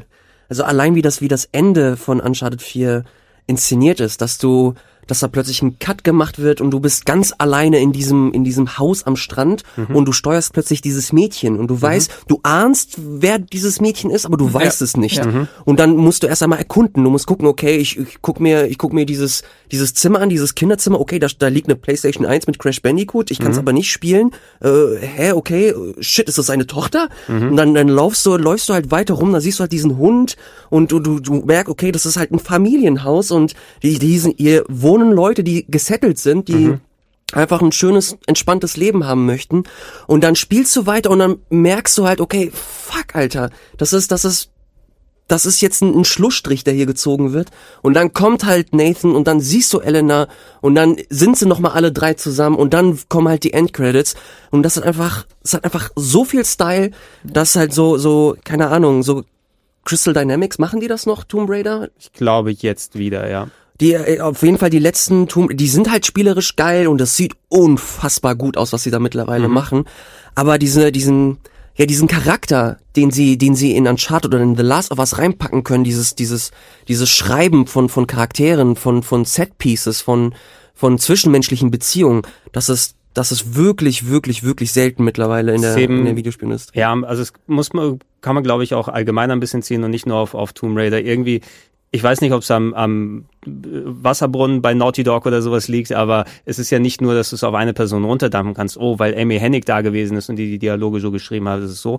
Nein, eigentlich allgemein, die Naughty Dog Sachen, die haben nochmal ein anderes Niveau, was eben Charakterisierung und Storytelling angeht, dadurch, dass da eben wirklich, vielleicht kommst du da in die Denkweise rein und auf einmal machst du auf einmal nur noch gute Sachen. Das würde ich vielleicht am ehesten vergleichen wie mit äh, Rockstar, ne? weil da finde ich auch, was so äh, Charakterisierung, Storytelling, die haben ihren eigenen Ansatz. Das kann man nicht unbedingt mit den Sachen, die Naughty Dog machen, dann vergleichen. Aber auch da habe ich das Gefühl, ne, wenn ich da eine Cutscene bei einem GTA oder bei einem Red Dead Redemption sehe, ist das ein ganz eigenes Niveau, was sonst keiner treffen mhm. kann. Ich glaube, außer Rockstar und Naughty Dog, da gibt es keinen, der ungefähr in den Sphären, was diese Sache angeht, da darum geht. Ja, ich glaube, das ist auch ähm, ein Handwerk, was du dir erschaffst und was du auch zu so einem äh, Trademark machst und worauf du dann auch ganz viel Wert legst. So, ich, das wissen die ja auch. Mhm. Und das, ähm, das muss man da, man muss das wollen, man muss das können und man muss das zu einer Mentalität machen, zu einer mhm. Philosophie machen auch. Und ja, das, das können die eben. Mhm. Ähm, um einmal Uncharted dann abzuschließen, dann reden wir endlich über The Last of Us und da gibt's noch einiges drüber zu erzählen. Natürlich, es gab noch einen weiteren Uncharted-Titel ja. und da, da die Geschichte von Nathan abgeschlossen ist und es sollte, glaube ich, ursprünglich auch nur mal ein Add-on sein, dass du irgendwie so ein Zusatz-DLC-Level dir runterladen kannst für Uncharted 4, aber letzten Endes ist es so aufwendig geworden, dass ein Standalone-Game draus geworden ist. Ähm, ich habe es bisher, ich spaß mir bisher auf, muss ich zugeben. Ne? Ich, oh, äh, so, Spoilergefahr. Ja, äh, ihr könnt aber ruhig dann darüber reden. Das ist dann jetzt, also ich spiele es ja auch nicht nur, um da die Story-Sachen herauszufinden, sondern ich glaube, da hast du noch mal ein bisschen mehr. Äh, Lost Legacy, ja, mit nicht Nathan an der Hauptrolle, aber was ich von dem Titel mitbekomme, also Chloe ist natürlich dabei und äh, wie ist die andere Kollegin da aus Uncharted 4? die mit ihr da. Nadine? Nadine, Nadine glaube ich, ne? Ja. Nadine, auch übrigens sehr super, ne? Wenn sie dann auf äh, Nathan in Teil 4 trifft, oh, Schuhe ja. auszieht und jetzt gibt's erstmal auf die ja. Fresse, mein Freund. Ähm, Uncharted mit einer neuen Hauptrolle quasi für, oder zumindest eine neue Hauptrolle als Spiel, die du steuerst. Das, du hast gesehen, dass das Konzept, zumindest das, was ich mitbekommen habe, wohl auch sehr gut funktioniert, ohne dass du Nathan und äh, das Umfeld direkt dann mit drin hast. Ja? Absolut. Äh, du hast da auch diese große Neuerung drin gehabt, die auch in Uncharted drin war. Darüber haben wir gar nicht gesprochen, dass sie versucht haben, nicht nur charakterlich ein bisschen was zu ändern, sondern auch konzeptionell, mhm. sondern Uncharted 4 war das erste Mal halt so ein bisschen, so ein bisschen offener. Das war mhm. halt nicht Open World, aber trotzdem offen, um ein bisschen weiter zu erkunden. Du hattest mhm. diesen Jeep oder du hattest dieses Vehikel, wo du halt noch ein bisschen rumfahren konntest und schauen konntest, Mit okay, was Seilwinde Wege öffnen und so weiter. Genau, genau, so ein Kram. Und das haben sie halt auch einfach übernommen in Lost Legacy. Und da hatte ich aber nicht das Gefühl, dass es einfach copy-pasted wurde, sondern das wurde smart und, und einfach schön in diese ganze Geschichte mit eingeflochten. Du bist plötzlich in, in Indien und, und versuchst und versuchst da einen krassen Schatz hinterher zu jagen, hast dir aber, äh, du hast dir als Chloe einen Partner an die Seite geholt, wo du äh, meinst, okay, der kann mir weiterhelfen und äh, das kann ich nicht alleine schaffen, ich brauche da jemanden. Und auch diese, da haben sie halt wieder diese, diese ähm, Stärke ausgespielt, die sie mit Uncharted 4 halt wirklich für meine, äh, meiner Meinung nach perfektioniert haben. Mhm. Diese zwischenmenschliche Beziehung, zwischen zwei Personen, die sich halt gegenseitig necken, die sich aber halt auch zuhören, die einfach eine, eine bestimmte äh, Chemie haben mhm. und so, dass einfach dieses dieses komplette Erlebnis einfach trägt. Und das war das war auch so ein. Ich habe es leider nicht durchgespielt. Ich spiele es gerade noch mit mit jemandem gemeinsam. Deswegen warten wir auf den jeweils anderen, um gemeinsam das weiterzuzocken. Wir haben aber glaube ich über die Hälfte durch und das ist es sieht es sieht auch, es ist so unfassbar, wie gut dieses Spiel aussieht. Das ist mhm. so absurd. Äh, vor allem, wenn man bedenkt, das war als, das war, das hast du gerade gesagt, das war eigentlich ein DLC. Und das Coole ist, die Leute, die damals diesen Season Pass gekauft haben, mit der Erwartung, dass das einfach ein Uncharted DLC wird, die haben das Spiel trotzdem äh, kostenlos bekommen, mhm. was halt einfach abgefahren ist für für den für den Value, den du halt letzten Endes bekommst, glaube ich auch so sieben acht Stunden lang das mhm. Ding. Es ist einfach so krass der, was der Entwickler da raushaut und ähm, es wirkt nicht copy-pasted und allein das finde ich schon eine ne krasse Leistung, wenn man sich Uncharted 4 ansieht. Wäre es vielleicht eine coole, also ja, eine coole Idee, jetzt nicht in dem konkreten Sinne, aber zumindest, ich könnte mir ganz gut vorstellen, wenn Lost Legacy als quasi dieses eine lokalisierte, kürzere Uncharted-Erlebnis, wo du nicht die 20 Stunden im Auge hast, sondern du hast eine spezielle Geschichte, die du erzählst und hast dann seine sechs, sieben, acht Stunden, die du damit machst. Vielleicht, dass davon Spiele kommen und mehr kommen, weil es gibt ja sowieso so viele Set-Pieces, Abwechslungen in den Uncharted. Das heißt nicht, dass sie immer wieder mit der Grafik komplett neu anfangen mhm. müssen. Aber stell dir vor, dass in den kommenden Jahren vielleicht alle eineinhalb, zwei Jahre so ein Ding mit dem Umfang rauskommt, anstatt und, und dann eben eigene Geschichten erzählt. Das fände ich zum Beispiel interessant als Ansatz, anstatt jetzt das nächste Uncharted 5 im Jahr 2024 zu bekommen. Ich würde das so doll begrüßen. Ich finde das, ich fand das so schön und ähm, ansprechen, dass das Ding einfach kurz war. Uncharted 4 war verhältnismäßig echt lang. Ich glaube, mhm. du hast da um die 15, 16, 17 Stunden gespielt. Ziemlich ordentlich was, ja. Was äh, echt heftig ist, vor allem wenn du halt so, so ein Bombast halt irgendwann hast, wo halt bam, bam, bam, bam, bam, es passiert halt super viel. Und bei Legacy finde ich es halt geil, dass es einfach schön kompakt einfach ist und du kannst es halt an einem Wochenende durchrocken, äh, wenn du denn, wenn du den Bock drauf hast. Es gibt mittlerweile so viele Spiele, wo du halt unzählige Stunden einfach mit verbringen kannst. Die auch so gestreckt wirken. Genau, das er und und das ist das, das ist das coole. Legacy fühlt sich, oder Uncharted 4, es ist halt alles Filet. Es ist alles Filet, es ist, es wirkt nichts gestreckt, du hast einfach, du spielst und du wirst sofort entertained. Es ist komplett straight designed und das, das mag ich unheimlich gern. Das ist leider auch der Grund, warum ich so ein, so ein Witcher 3 noch nicht so richtig gespielt habe. Mhm. Weil es einfach so unfassbar unfassbar groß ist. Das ist der Grund, weshalb ich es nicht zu Ende gespielt habe. Mhm. Es ist, äh, ja. ich, ich komme erst gar nicht dazu, mich richtig reinzufuchsen, weil ich genau weiß, es ist so überwältigend einfach, was den Inhalt angeht dass ich, dass ich keine Ahnung, spiele lieber noch ein Legacy oder so. Ähm, mhm. Nils, habe ich richtig im Kopf, dass du die letzten Uncharted oder den Stuff hier, natürlich als Fan heißt es, hey Nils, Uncharted komm raus, mach mal auf dem Sender, mhm. spiel mal hier. Ähm, mhm. War es irgendwie, du hast mit Gunnar hier zusammengesessen oder habe ich ja, falsch, oder war es Mass Effect? Äh, ich weiß es gar nicht mehr. Nee, ich habe mit Gunnar zusammen glaube ich, den vierten gemacht. Und ich glaube, Lost Legacy habe ich, glaube ich, alleine gemacht. Mhm. Oder habe ich das damit gemacht? Ich meine, ich habe das alleine gemacht, weil weder Simon noch äh, Gunnar hatten irgendwie Zeit. Mhm. Wie, wie ist es eigentlich, also das sind ja quasi Spiele, auf die du selbst Bock hast und die dann mhm. spielen, ich kenne es ja auch, wenn das heißt, ja, oh, da kannst du für den Sender gleich nochmal was mitmachen das ist natürlich eine andere Art von Zocken und Genießen ja. eines Spieles. Ja. Ne? Also was, was ich auch dann schätze, bei, selbst bei solchen guten Spielen, ab und zu sage ich auch mal, okay, ich lege jetzt eine Pause ein, jetzt lasse ich es nochmal ein bisschen atmen und so weiter. Mhm. Funktioniert vielleicht ein bisschen schwieriger, wenn du A, irgendwie einen Slot von einer Stunde oder zwei hast. Das heißt, entweder du musst mehr spielen, als du eigentlich gerade so aufnahmefähig bist, ne? oder oh nein, jetzt muss ich aufhören, weil das so und so. Hat dir das, hat das für dich einigermaßen funktioniert, das auf dem Sender so zu zocken? Ja, es hat einigermaßen funktioniert, aber genau wie du richtig sagst, ist das natürlich ein Unterschied, ob du das ähm, so spielst, wie du das selber möchtest, oder für einen Sender. Es sind einfach mhm. so Situationen, wenn du zu Hause bist, dass du auch mal Sachen streckst, dass du mhm. äh, dir einfach Sachen nochmal angucken möchtest, dass du sagst, ey, weißt du, ich laufe jetzt nochmal dahin. Da war noch mal, ich hab glaub, da hinter dem Baum war irgendwas, ich guck mir das jetzt nochmal an und so.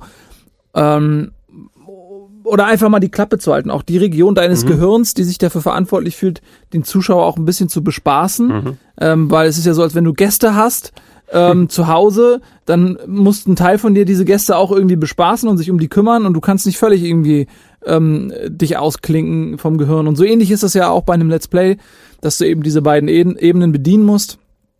Und deswegen ist das schon was anderes. Ich mhm. merk's äh, generell auch bei vielen Spielen dass es, dass ich zu Hause anders spielen würde. Ich merke es krass auch bei Dark Souls zum Beispiel. Wenn mhm. ich irgendwie zu Hause spielen würde, würde ich mir in vielen Dingen mehr Zeit nehmen mhm. und ähm, ja, Dinge mehr auskosten, ein bisschen langsamer sein und wo man das Gefühl hat, okay, das ist vielleicht für die Leute, die wollen lieber, dass es vielleicht ein bisschen schneller vorangeht. Ähm, jeder will was anderes. Man kann es halt eh nicht jedem recht machen. Aber sowas war es was bei Uncharted natürlich auch ein bisschen. Oder auch die Situation, wenn du bei irgendeinem Rätsel bist oder so und du denkst die ganze Zeit, oh Mann, ey, die Leute haben keinen Bock jetzt hier so festzuhängen, Alter. Jetzt mach mal das Rätsel fertig. Mhm. Und gleichzeitig aber irgendwie noch reden. Zu Hause würde ich so irgendwie in mich gehen, mal kurz versuchen, das Rätsel zu analysieren. Okay, was ist die Struktur dahinter? Schnell googeln. Äh, ja, nicht unbedingt, aber später ja, wenn es nicht klappt. Und da sitzt du in einer, in einer Situation, wo du einfach ähm, die dann dieses Rätsel lösen muss und fühlt sich dann zusehends unter Druck gesetzt, mhm. wenn du es nicht sofort ja. hinkriegst. Und dann, ko kommt, da kommt der Chat, du Dummdödel. Und dann kommt ich so weiß eine, ganz ja, genau. Kommt so eine Blockade irgendwann, wo du noch denkst, oh Gott, ey, come on. Also das ist schon noch was anderes. Ähm, aber ich kann es trotzdem genießen und ich konnte auch Legacy auf jeden Fall genießen. Mhm. Es war ähm, wieder natürlich die altbekannte Rezeptur. Ne? Je häufiger das kommt, desto vorhersehbar sind viele Dinge.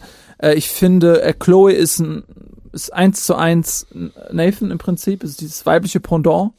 ähm, sie, was halt auch irgendwie lustig ist, weil die beiden haben ja angebandelt Mhm. Und man kann sagen, okay, die sind sich eigentlich zu ähnlich. Mhm. Die sind zu gleich. Und äh, sie nimmt jetzt total seine Position ein. Sie bringt diese flapsigen Sprüche. Sie, sie ist auch so ein bisschen tollpatschig hier und da. Ist, ne, also so ein bisschen nicht so richtig wie, nicht wie Goofy oder so, aber ähm, schon so ein bisschen dieses, ups, oh, fuck, runtergeplumpst, oh, shit, oh, oh, so, ähm, und äh, Nadine ist auch, finde ich, ein, ein schöner Charakter, den, der ihr zur Seite steht. Die beiden ergänzen sich ganz gut, die haben eine schöne Chemie, dass sie am Anfang sich überhaupt nicht leiden können mhm. und äh, sich dann im Lauf des Abenteuers immer mehr annähern und sich dann auch echt gut finden und so. Und ähm, das ist auch eine schöne Ebene in dem Spiel. Also ich sehe es auch so für so ein Add-on ist das richtig, richtig gut. Also es ist so eine Mischung aus Standalone-Spiel und Add-on. Und mhm. ähm, da sieht man wieder, was man mit Erwartungshaltung alles machen kann, ja. Wenn man das so als Add-on ankündigt und dann findest du da so ein fast ein Hauptpreisspiel vor, mhm. dann bist du positiv überrascht. Und wenn die gesagt hätten, ey, das ist Uncharted 6 oder was, ähm, äh, oder 5, und äh, dann, ähm, ja, hättest du vielleicht gedacht, okay, es ist nicht ganz so krass wie, wie Uncharted 4. Mhm. Ähm, so, aber ich fand's echt, ich fand's gut, ich fand's äh, schön auch zu sehen, dass die neuen Charaktere auch ohne Nathan irgendwie funktionieren. Mhm. Aber es war schon halt auch viel more of the same. Mhm. Ne? Ja, also so sollte es eigentlich so sein. Jetzt gab's noch mehr more anstatt es gedacht wurde. Und ich ja. glaube, die Leute sollten erstmal zufrieden sein mit dem, was kommt, weil Naughty Dog ist auch beschäftigt gerade und äh, die arbeiten, denke ich mal, mit Hochdruck an dem, was wir da gesehen haben. Aber dadurch können wir die Diskussion dann auf das andere ganz, ganz große Ding von, äh, von Naughty Dog umlenken. Und da weiß ja auch noch, Nils, ich glaube, du und Dennis müssten es hier gespielt haben, noch in Aufzeichnungen ja. damals. Es waren ja. ja. noch die, das war ja nicht die klassische Rocket Beans Zeit, sondern es war mehr der YouTube-Kanal, der dann parallel bespielt wurde zu Game One. Ne? Oder, war, oder ist es noch auf der Game One-Seite aufgetaucht? Nee, damals? ich, ich glaube, das mehr, war ne? schon ähm, YouTube, das war 2013. Ja, 2013 ist nee, es gewesen. Das müsste schon YouTube gewesen sein. Ähm, ich habe damals den Game One-Beitrag zu dem Spiel äh, quasi gemacht und, und äh, habe äh, das Spiel vorab bekommen oder ich habe dazu beigetragen, jedenfalls zu dem Beitrag. Und ähm, ich hatte von dem schon mal ein bisschen was gesehen. Ähm, Sony war ein paar Monate vor Release hier in einem Hotel in Hamburg und dann, oh, ich gehe mal hin und guck mal kurz rein. Da gab es so eine kleine Passage, die man ausprobieren kann, so aus den ersten Spielstunden. Ein bisschen stealthen, hier mal den Stein werfen, mhm. sodass das äh, Monster dann in die Richtung geht und man drumherum dann schleichen kann. Und selbst da habe ich schon gesehen, okay, das sind jetzt die Uncharted-Leute, die machen ein dezent was anderes Ding. Wir hatten einige Monate früher so einen ersten E3-Trailer gesehen. Ich glaube, da hat man so eine Situation, ich weiß nicht, ob du den präsent hast, Elias, ähm, in einem Hotelzimmer mhm. und da wurde dargestellt, wie irgendwie diese, diese Cordyceps-Monster auf einmal auftauchen und ja. Leute versuchen zu fliehen, die man noch nicht so direkt kannte. Und okay, das ist anscheinend Uncharted-Qualität, aber ein ganz anderer Schnack. Last of Us I need something smuggled out of the city. Just cargo, Joel. I just want some simple gear enough to set me on my way. I reckon it's got something to do with that girl. It's got everything to do with that little girl. It can't be any worse than in here. Can it? We're shitty people, Joel. It's been that way for a long time. No, we are survivors. This is our chance. It is over, Tess! What are you so afraid of? You're treading on some mighty thin ice here. What do we do? You make every shot count.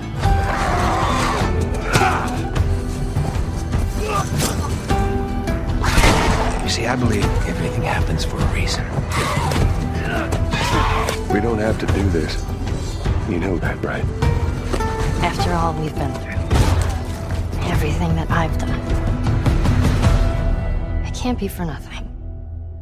Holy shitballs, muss ich da das, sagen. Das war, das war ziemlich krass, ja. Diese E3 ähm, Präsentation, die sie damals gezeigt haben, das war so der erste, ja, das war so der erste Punkt, wo sie einem klar gemacht haben, okay Leute, ähm, Uncharted ist zwar schön und gut, aber das ist halt, das ist halt was anderes. Wir, wir, wir können noch ein bisschen was anderes. Ja? Wir können, wir mhm. können auch ein bisschen was anderes und wir haben auch Bock auf was anderes. Und dann hast du auch gemerkt, der Ton wurde sofort geschiftet. Sie haben ganz, sie haben direkt zu Beginn klar gemacht, ey, das ist halt was komplett anderes. Das hat sich vor allem dadurch äh, geäußert, dass der Gewaltgrad halt richtig krass stellenweise war, dass er halt, dass halt irgend so ein Dude aus nächster Nähe so eine Pumpe ins Gesicht bekommen hat. Ähm, Das ist ziemlich abgefahren gewesen, wo ich halt auch ein bisschen zurückgeschreckt habe. Mhm. Ähm, hat dann aber doch ein bisschen gedauert, bis das Ding letzten Endes rausgekommen ist. Und ich erinnere mich noch ganz genau, als ich es dann wirklich gespielt habe. Ich habe es nach zwei Stunden habe ich es wieder zur Seite gelegt und habe, glaube ich, ein halbes Jahr das Ding nicht angesehen. Wirklich? Ja. Okay. Weil es einfach, es war, ich habe bin schon mit der Erwartungshaltung da rangegangen, dass es was anderes ist als jetzt beispielsweise ein Uncharted. Aber ich habe nicht gedacht, dass The Last of Us halt so viel Arbeit ist und dass es, dass das wirklich dich mental so ein bisschen fordert. Mhm. Ich habe, ich saß da und ich habe wirklich, ich bin halt auch nicht so der krasseste ähm, geübte Horrorspieler. Mhm. Und der Horroreinschlag, der war, der kam für mich komplett unerwartet. Der mhm. hat mich halt wirklich ein bisschen, der hat mich halt einfach gestresst. Und das Spiel an sich hat mich einfach gestresst. Aber das, ähm, ich musste, ich brauchte halt, bis ich das als Qualität gesehen habe, mhm. bis ich gerafft habe, okay, das Ding löst etwas in mir aus, das ich bisher so noch nicht ähm, gehabt habe, beziehungsweise wo ich mich nicht wirklich rangetraut habe. Und das sind, das sind alles so, so Sachen gewesen, vor allem wenn du das halt alles passt mit der, mit der äh, Beziehung von, von Ellie und, und, und Joel. Mhm. Das halt auch ein integraler Bestandteil dieser, dieser ganzen Erfahrung ist. Nicht nur in Cutscenes, sondern auch in so, in so kleinen Szenen, die komplett losgelöst sind von irgendwelchen Story-Parts, sondern du läufst gerade in irgendeiner Welt rum und plötzlich kannst du Dreieck drücken und dann kommt ein Einzeiler von Ellie. Und dann sagt Joel auch noch irgendwas. Und dadurch werden diese Charaktere immer weiter ein bisschen gezeichnet, was mhm. sie dann auch in, in, in Uncharted übernommen haben, in Uncharted 4, mhm. diese, diese kurzen Momente. Und das sind alles so, so Sachen gewesen, wo ich ein bisschen gebraucht habe. Vor allem dieser, dieser Survival-Aspekt war für mich einfach eine Komponente, die ich nicht in dieser Intensität erwartet habe. Aber als ich mich dann reingefuchst habe, als ich mich dann nochmal hingesetzt habe, Holy fucking shit, das war so unglaublich, was da stellenweise für Szenen dabei sind, wie wie menschlich das dann letzten Endes mhm. auch alles geschrieben war, ähm, wie das wie das inszeniert war, wie wie gnadenlos eigentlich diese diese Welt ist, aber auch wunderschön stellenweise. Das ist das ist unglaublich gewesen. Ja, du du hast den Anfang angesprochen, Nils. Ja. Nochmal, wenn man das ja. auf auf ähm, Uncharted 4 Kontext darüber machen muss und ich muss da auch sagen, ähm, also ich ich bin schneller reingekommen als du. Ich habe dann, als ich es vorab bekommen habe, ich habe es ein Wochenende Ende nicht aus der Hand legen können, äh, bevor, als ich eine Farbversion für die PS3 hatte und es dann durchgespielt habe. Und danach war ich auch so, ich habe mich leer gefühlt am Ende. So ein mhm. bisschen diese Art von wegen, ich habe jetzt was erlebt, aber ich muss das noch erstmal alles verarbeiten, was da passiert ist. Ähm, was ich da aber gemacht habe, war, als das Spiel angefangen ist, ich habe es dann so gemacht, okay, ich habe die erste Stunde nochmal so als Let's Play aufgenommen, einfach um da nochmal Videocontent ein bisschen was zu haben und dann den Rest so durchgespielt. Ich bin jemand, der emotional ähm, in Spielen gut aufgehen kann. Ja, wenn irgendetwas ist, das kann auch ruhig manipulativ vom Spiel aus her sein und irgendwie, oh, sie haben den Hund da verloren oder mhm. irgendwie so ganz die, der billigste Scheiß eigentlich, dass es mich so emotional ein bisschen trifft, aber nichts anderes als das Intro von äh, The Last of Us hat mich quasi zergehen lassen. Mhm. Nach 20 Minuten, du kennst diese Charaktere eigentlich nicht Du hast diesen, das wurde auch vorher nicht gezeigt in den Demos, ja, dieser Anfang eben, wo du den Weltuntergang damit bekommst und anfängst und da also auf Joel und seine Tochter und wie das dann drumherum passiert und wie das dann inszeniert ist mit so diesem ähm, Katastrophenrealitätstouch, der dazu kommt und, und alleine das, was in den ersten 20 Minuten aufläuft, ich war, als dann das Intro mit dieser geilen Gitarrenmusik gelaufen ist, was im Anschluss läuft, ich konnte kein Wort rausbringen und die Tränen sind mir runtergelaufen, ja, was mich so mitgenommen das, hat. Das ist einfach eine der intensivsten ähm, Intros, die ich auch je irgendwie gespielt habe. Und da zeigt sich auch wieder die Qualität von Naughty Dog, was das ähm, Erzählerische angeht, dass sie es wirklich schaffen, ein innerhalb kürzester Zeit mit Charakteren, die null aufgebaut worden sind, weil die Zeit gar nicht da war, einen so zu packen und so zu kriegen und eine, in eine, eine, eine Situation, wo man einfach so krass irgendwie mitgenommen ist. Ähm, wow, ey, das, das war einfach richtig, richtig intensiv. Und ähm, ich, ich glaube heute, das klingt so ein bisschen blöd, ne? Aber es hat mich, ich fand es damals schon krass. Ich glaube aber, wenn du noch mal, wenn du, wenn du Eltern bist, mhm. dann ist das noch mal krasser. So, weil ich merke zum Beispiel bei mir irgendwie, ich bin 2013 hatte ich noch kein Kind, jetzt habe ich ein Kind und das öffnet einen emotional noch mal. Ihr werdet das irgendwann verstehen, weil diese Beziehung oder dieses, das, was man seinem Kind gegenüber empfindet, auch an Beschützerinstinkt oder an wie, wie, wie das, wie, wie intensiv man verbunden ist äh, mit so einem Wesen. Ähm, ich kann seitdem auch nicht mehr irgendwie Gewalt gegen Kinder oder Mord gegen Kinder oder so in, in so Filmen und so. Es ist, früher war mir das scheißegal, verhältnismäßig. Mhm. Äh, Heute ist das so direkt so, wow. Das muss jetzt aber nicht sein.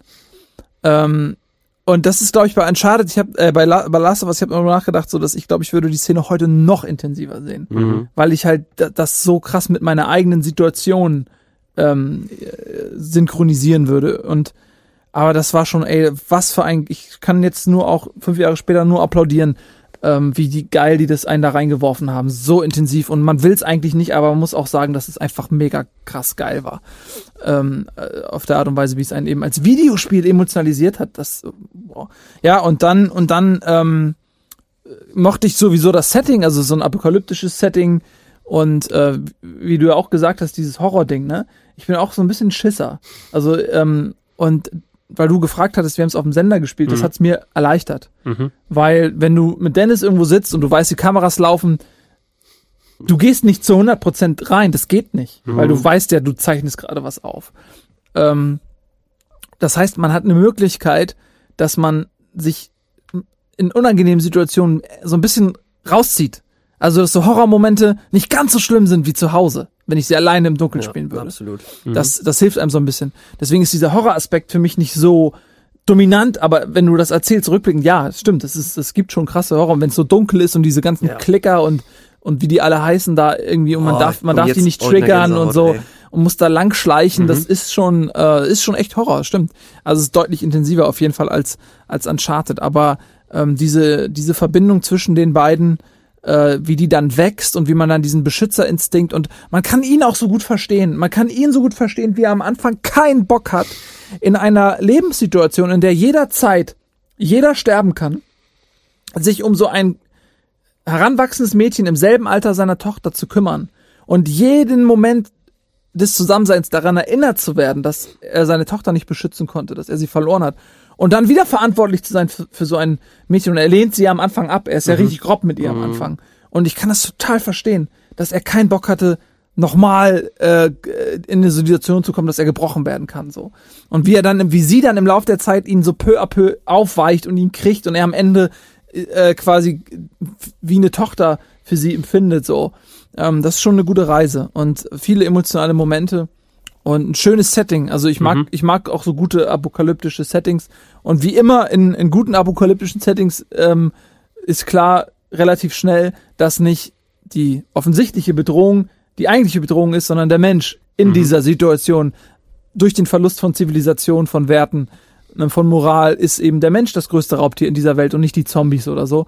Ähm, das, wie, egal ob es jetzt Walking Dead ist oder, oder The Road ist oder so, mhm. der Mensch äh, ist dem Mensch ein Wolf was, was mir auch wirklich gefallen hat, ist ähm, der Kontrast ein bisschen zu dem, wie, wie schwermütig sie eigentlich das Setting aufgebaut haben und so, ja, die zwischenmenschlichen Sachen sind krass dargestellt, das mit den Klickern und den anderen Monstern sowieso, wenn mhm. dann die Passagen dann daherkommen, ähm, dass sie sich aber getraut haben, ähm, vor allem nicht diese typische oh, ähm, wir haben Postapokalypse, also wir packen überall den Pissfilter drüber und alles ist gelb und mhm. alles, sondern ähm, diese die Natur und die Umgebung ja. in ihrer in ihrer Schönheit trotzdem darzustellen, farbenfrohe Locations und ja. alles und in diesen Locations laufen aber trotzdem dann diese grausamen Sachen ab. Ja. Ne? Schöner Kontrast äh, sehe ich auch so, weil äh, du du merkst auch ähm, da äh, steckt ja schon so eine Message hinter, wenn man will, dass die Menschheit geht vor die Hunde und die Natur holt sich die Welt zurück und sie wird dadurch schöner.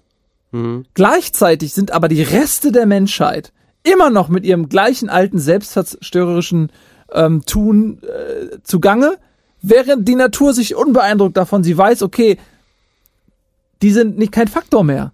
So, und wir holen uns die Welt zurück. Also ich finde, das ist mhm. irgendwie so ein schönes Bild im Bild. Und das kulminiert ja in der Szene, als dann diese, diese Giraffen auftauchen oder ja. die, ja. die, die, die, die oh, Tiere einfach, wo du halt so wirklich, du kommst aus einer krassen Szene raus und du bist einfach komplett fertig und dann siehst du diese, diese wunderschöne grüne Landschaft und plötzlich sind da einfach die, äh, diese, diese Tiere, die äh, plötzlich auftauchen, eins mit der Natur sind und einfach ja, einfach eine gute Zeit haben, ja. während auf der anderen Seite die die die Menschheit im wahrsten Sinne des Wortes vor die äh, vor die vor die Hunde geht, vor die Giraffen geht, vor die vor die Giraffen ja. geht, fleischfressende Giraffen. Und das ist das ist tatsächlich auch einer der, äh, dieser Momente, die deinen Eindruck halt komplett unterstreichen und wo wo ich halt einfach wieder rückblickend krass finde, dass die Entwickler halt auch genau auf genau diese Ebene hingearbeitet haben und das versucht haben zu unterstreichen und nochmal in Szene zu setzen, indem sie dir halt nochmal diese Zeit geben, diesen, diesen ruhigen Moment mit diesen, mit diesen Tieren, wo halt Ellie nochmal hingeht, wo dann noch ein bisschen charakterisiert wird, wo halt noch ein bisschen auf die Beziehungen zwischen den beiden eingegangen wird und dann nochmal das kombiniert mit dem Aspekt äh, dieser, dieser Welt, das, das finde ich schon sehr, sehr abgefahren und einfach, ja, dass man, dass man einfach diese Sensibilität hat und so viele Aspekte in eine Szene reinpackt, das ist schon, das ist schon echt beeindruckend. Was auch ganz schön war, ist ähm, zusätzlich zu dem ganzen Storytelling-Aspekt und wie die Welt designt war, ähm, auch wenn das Spiel äußerlich, wenn du einmal drauf geguckt hast, gesagt, okay, das wirkt wie Uncharted, das hat sich ja überhaupt nicht wie Uncharted gespielt, mhm. sondern sein eigenes Ding da so ein bisschen raus, rausgekramt. Äh, ihr habt ja gesagt, wie ihr so zu Horrorspielen steht. Ich bin großer Horrorspiel-Fan. Ich brauchte auch erstmal meine Zeit, bis ich mein, mein Mementum sozusagen ein bisschen überwunden habe und, und diese Dinger mittlerweile eigentlich ganz gut zocken kann. Ähm, ich bin zu, zu Last of Us gekommen quasi aus einer dezenten Enttäuschung da heraus, weil kurz vorher, so ein halbes Jahr vorher, hatten wir Resident Evil 6 bekommen. Ne? Mhm. Und das finde ich zwar besser als viele andere, die einen Eintrag finden, aber es hatte nicht mehr wirklich was mit dem Horror, mit dem Intensiven zu tun, weil Resident Evil 6 war Spektakel pur. Es war quasi Call of Duty mit Zombies und alles explodiert und alles packt hier mhm. und da und du hattest nichts Nuanciertes mehr da, du hattest keine gute Charakterisierung und so weiter und so fort. Also war das Horrorgenre so ein bisschen äh, ich will nicht sagen ad acta gelegt, aber es war nicht mehr so stark bedient worden, wie wir es noch in vielen Jahren vorgaben. So ein Silent Hill 2 ist viele, viele Jahre her gewesen, dass so einen emotionalen Ton gut getroffen hat. Und äh, bei Last of Us hast du ein Horrorspiel bekommen, was spielerisch auf jeden Fall auch sehr viel Stealth-Action reingepackt hat. Das war schon fast Metal Gear-mäßig, möchte ich sagen. Und es hat Geduld belohnt, nicht nur im Umgang mit den, mit den Zombies in Anführungsstrichen durch diese auch eine sehr coole Idee mit den Pilzen, mit den Cordyceps, die auch noch dann mhm. äh, blind gemacht hat, dass alles auf Akustik dann gelaufen ist, das auch nochmal ein anderes Gameplay-Element reinbringt, weil du guckst dir, du kannst direkt vor dem stehen, aber wenn du kein Geräusch machst, das ist das, was dann so Ausschlag gibt, dass du da verschiedene Varianten des Gameplays machen kannst und dann teilweise sehr, sehr ruhig alles ist, wenn du das alles dezent angehst.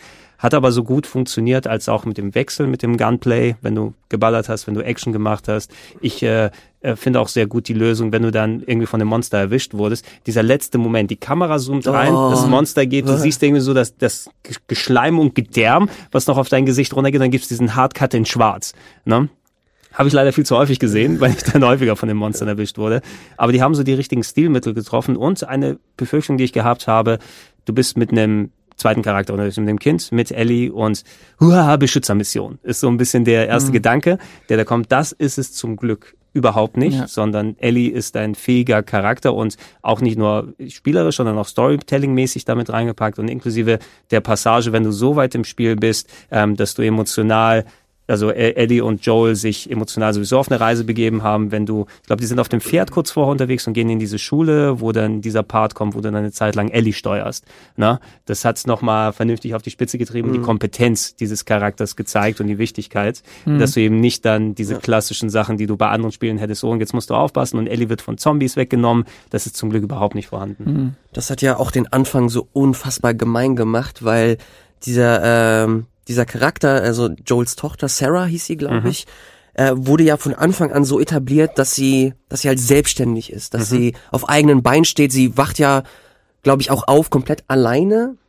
Genau, ihr Papa ist unterwegs, spricht irgendwas auf den Anrufbeantworter, aber eigentlich genau. hat sie die, die Hosen an. Bisschen, und ich habe ne? mir, ich, ich erinnere mich, dass ich damals so äh, komplett eingenommen von dem Spiel war, dass ich mir auch Analysevideos und so ein Shit angeguckt habe. Und da steht, hast du so ganz viele kleine Sachen, wie zum Beispiel auf dem äh, auf dem Kühlschrank, dass da so eine Notiz von von Joel steht, ey, du weißt ja, wie du dein Essen machst, äh, mhm. machen kannst. Ich muss dir, Mutti das nicht erzählen. Und auch wenn er zurückkommt und, und kurz fragt, ey, was was geht denn ab? Die so, ja, ich habe das, das, das gemacht. Okay, dann kannst du ja anfangen, mit mir die Miete zu bezahlen hier und so so ein Kram. Mhm. Dass halt sofort der Charakter als als als Stütze für Joel etabliert wird und nicht einfach nur als ein Kind, das beschützt werden muss. Und das macht es natürlich umso schmerzhafter, wenn diese Stütze halt irgendwann weg ist. Und genau das gleiche haben sie dann auch mit, mit Ellie gemacht, dass, dass das keine, keine, keine ganz große Escort-Mission ist, die du spielst, sondern dass es ein eigener Charakter, der auf eigenen Beinen steht, der so ähm, inszeniert ist, dass, dass du nach und nach raffst, dass, dass sie tough ist, dass sie mhm. genau weiß, was abgeht, dass sie noch ein bisschen, ja, dass sie noch viel lernen muss, aber trotzdem ähm, keinen Bock hat, beschützt zu werden. Und das sind alles so so Elemente, die das, die diese Beziehung zwischen den beiden halt einfach unheimlich stärken und ähm, ich finde es auch ganz interessant zu sehen, wie diese Entwicklung da stattgefunden hat. Ähm, Nils hast ja erwähnt, dass sie, dass sie, dass er am Anfang relativ grob zu ihr war und dass sie das einfach gar keinen Bock hat. Und irgendwann gab's halt diesen Bruch. Und diesen Bruch hast du leider nicht im Hauptspiel gespielt, sondern dieser eigentliche Bruch, wo du gesehen hast, okay, fuck, dieser Charakter, der bedeutet mir irgendwas oder das, ich sehe sie nicht mehr als Bürde an. Das war ja eigentlich mit Left Behind. Mhm. Mit dem äh, mit dem DLC. Ich weiß nicht, ob du den äh, gespielt hast, Gregor. Ich habe ihn nicht komplett durch, aber ich habe ihn auf der PS3 damals angefangen. Aber ich bin da, du musst ihn glaube ich auch noch spielen, Nils. Ne? Ja, bei mir war es eben so, dadurch, dass ich das hier im Büro gespielt habe, mhm. ähm, auf der PlayStation hier, ähm, war halt für mich der Speicherstand irgendwie nicht mehr zugänglich für mhm. zu Hause. Und äh, ich wusste nicht bis gerade, weil ich mich dann immer nicht mehr damit auseinandergesetzt habe, dass der Standalone auch ist. Hm. Ich glaube, die PS4-Version ist auf jeden ja, Fall. Ich weiß nicht, ob es bei der PS3-Version noch war. Das weiß weil ich, ich ging da, damals davon aus, dass, dass, es, dass man halt natürlich dann den Speicherstand braucht vom Hauptspiel, um das Add-on spielen zu können. Deswegen habe ich es nie gespielt und habe mir immer vorgenommen, ich habe jetzt zu Hause auch die ähm, Remastered Edition mhm. für PS4 und mhm. habe mir gedacht, vor Release des neuen werde ich das nochmal spielen, auch mit Add-on. Ähm, Verzeihung, eigentlich äh, einfach auch, um nochmal reinzukommen und mich vorzubereiten als Prolog für, für den zweiten Teil. Mhm. Absolut. Und da, ich finde, das ist es, äh, ohne Scheiß, Left Behind ist eines der abgefahrensten DLCs, die ich je gespielt habe. Es ist so auf einer, auf einer Stufe mit, mit Undead Nightmare von, mhm. von Red Dead Redemption, das ich auch unfassbar cool fand. Aber Left Behind erzählt noch so eine noch, noch so eine bestimmte Story, die das Hauptspiel einfach komplett außen vor lässt. Mhm. Es fängt damit an, ich erinnere, ich weiß nicht, ob ihr euch an diese Szene im Kaufhaus erinnert, das war Winter. Äh, die beiden waren unterwegs, haben irgendwas gesucht und plötzlich fällt Joel runter und bekommt was, ja, bekommt was genau. in den und genau da wird der Cut gemacht und Left Behind fängt an. Und das ist halt wirklich krass, weil Left Behind dreht sich darum, dass Joel komplett ausgenockt ist und Ellie muss sich um Joel kümmern. Also die, es wurde komplett geschiftet. Ja. Äh, Joel ist komplett ähm, ausgenockt und du musst halt zusehen, dass du dich um ihn kümmerst, dass du dass du zusehen musst, dass er wieder auf die Beine kommt, aber gleichzeitig musst du auch aufpassen, dass du halt nicht vor die Hunde gehst, dass du, dass du nicht von den Klickern gejagt wirst.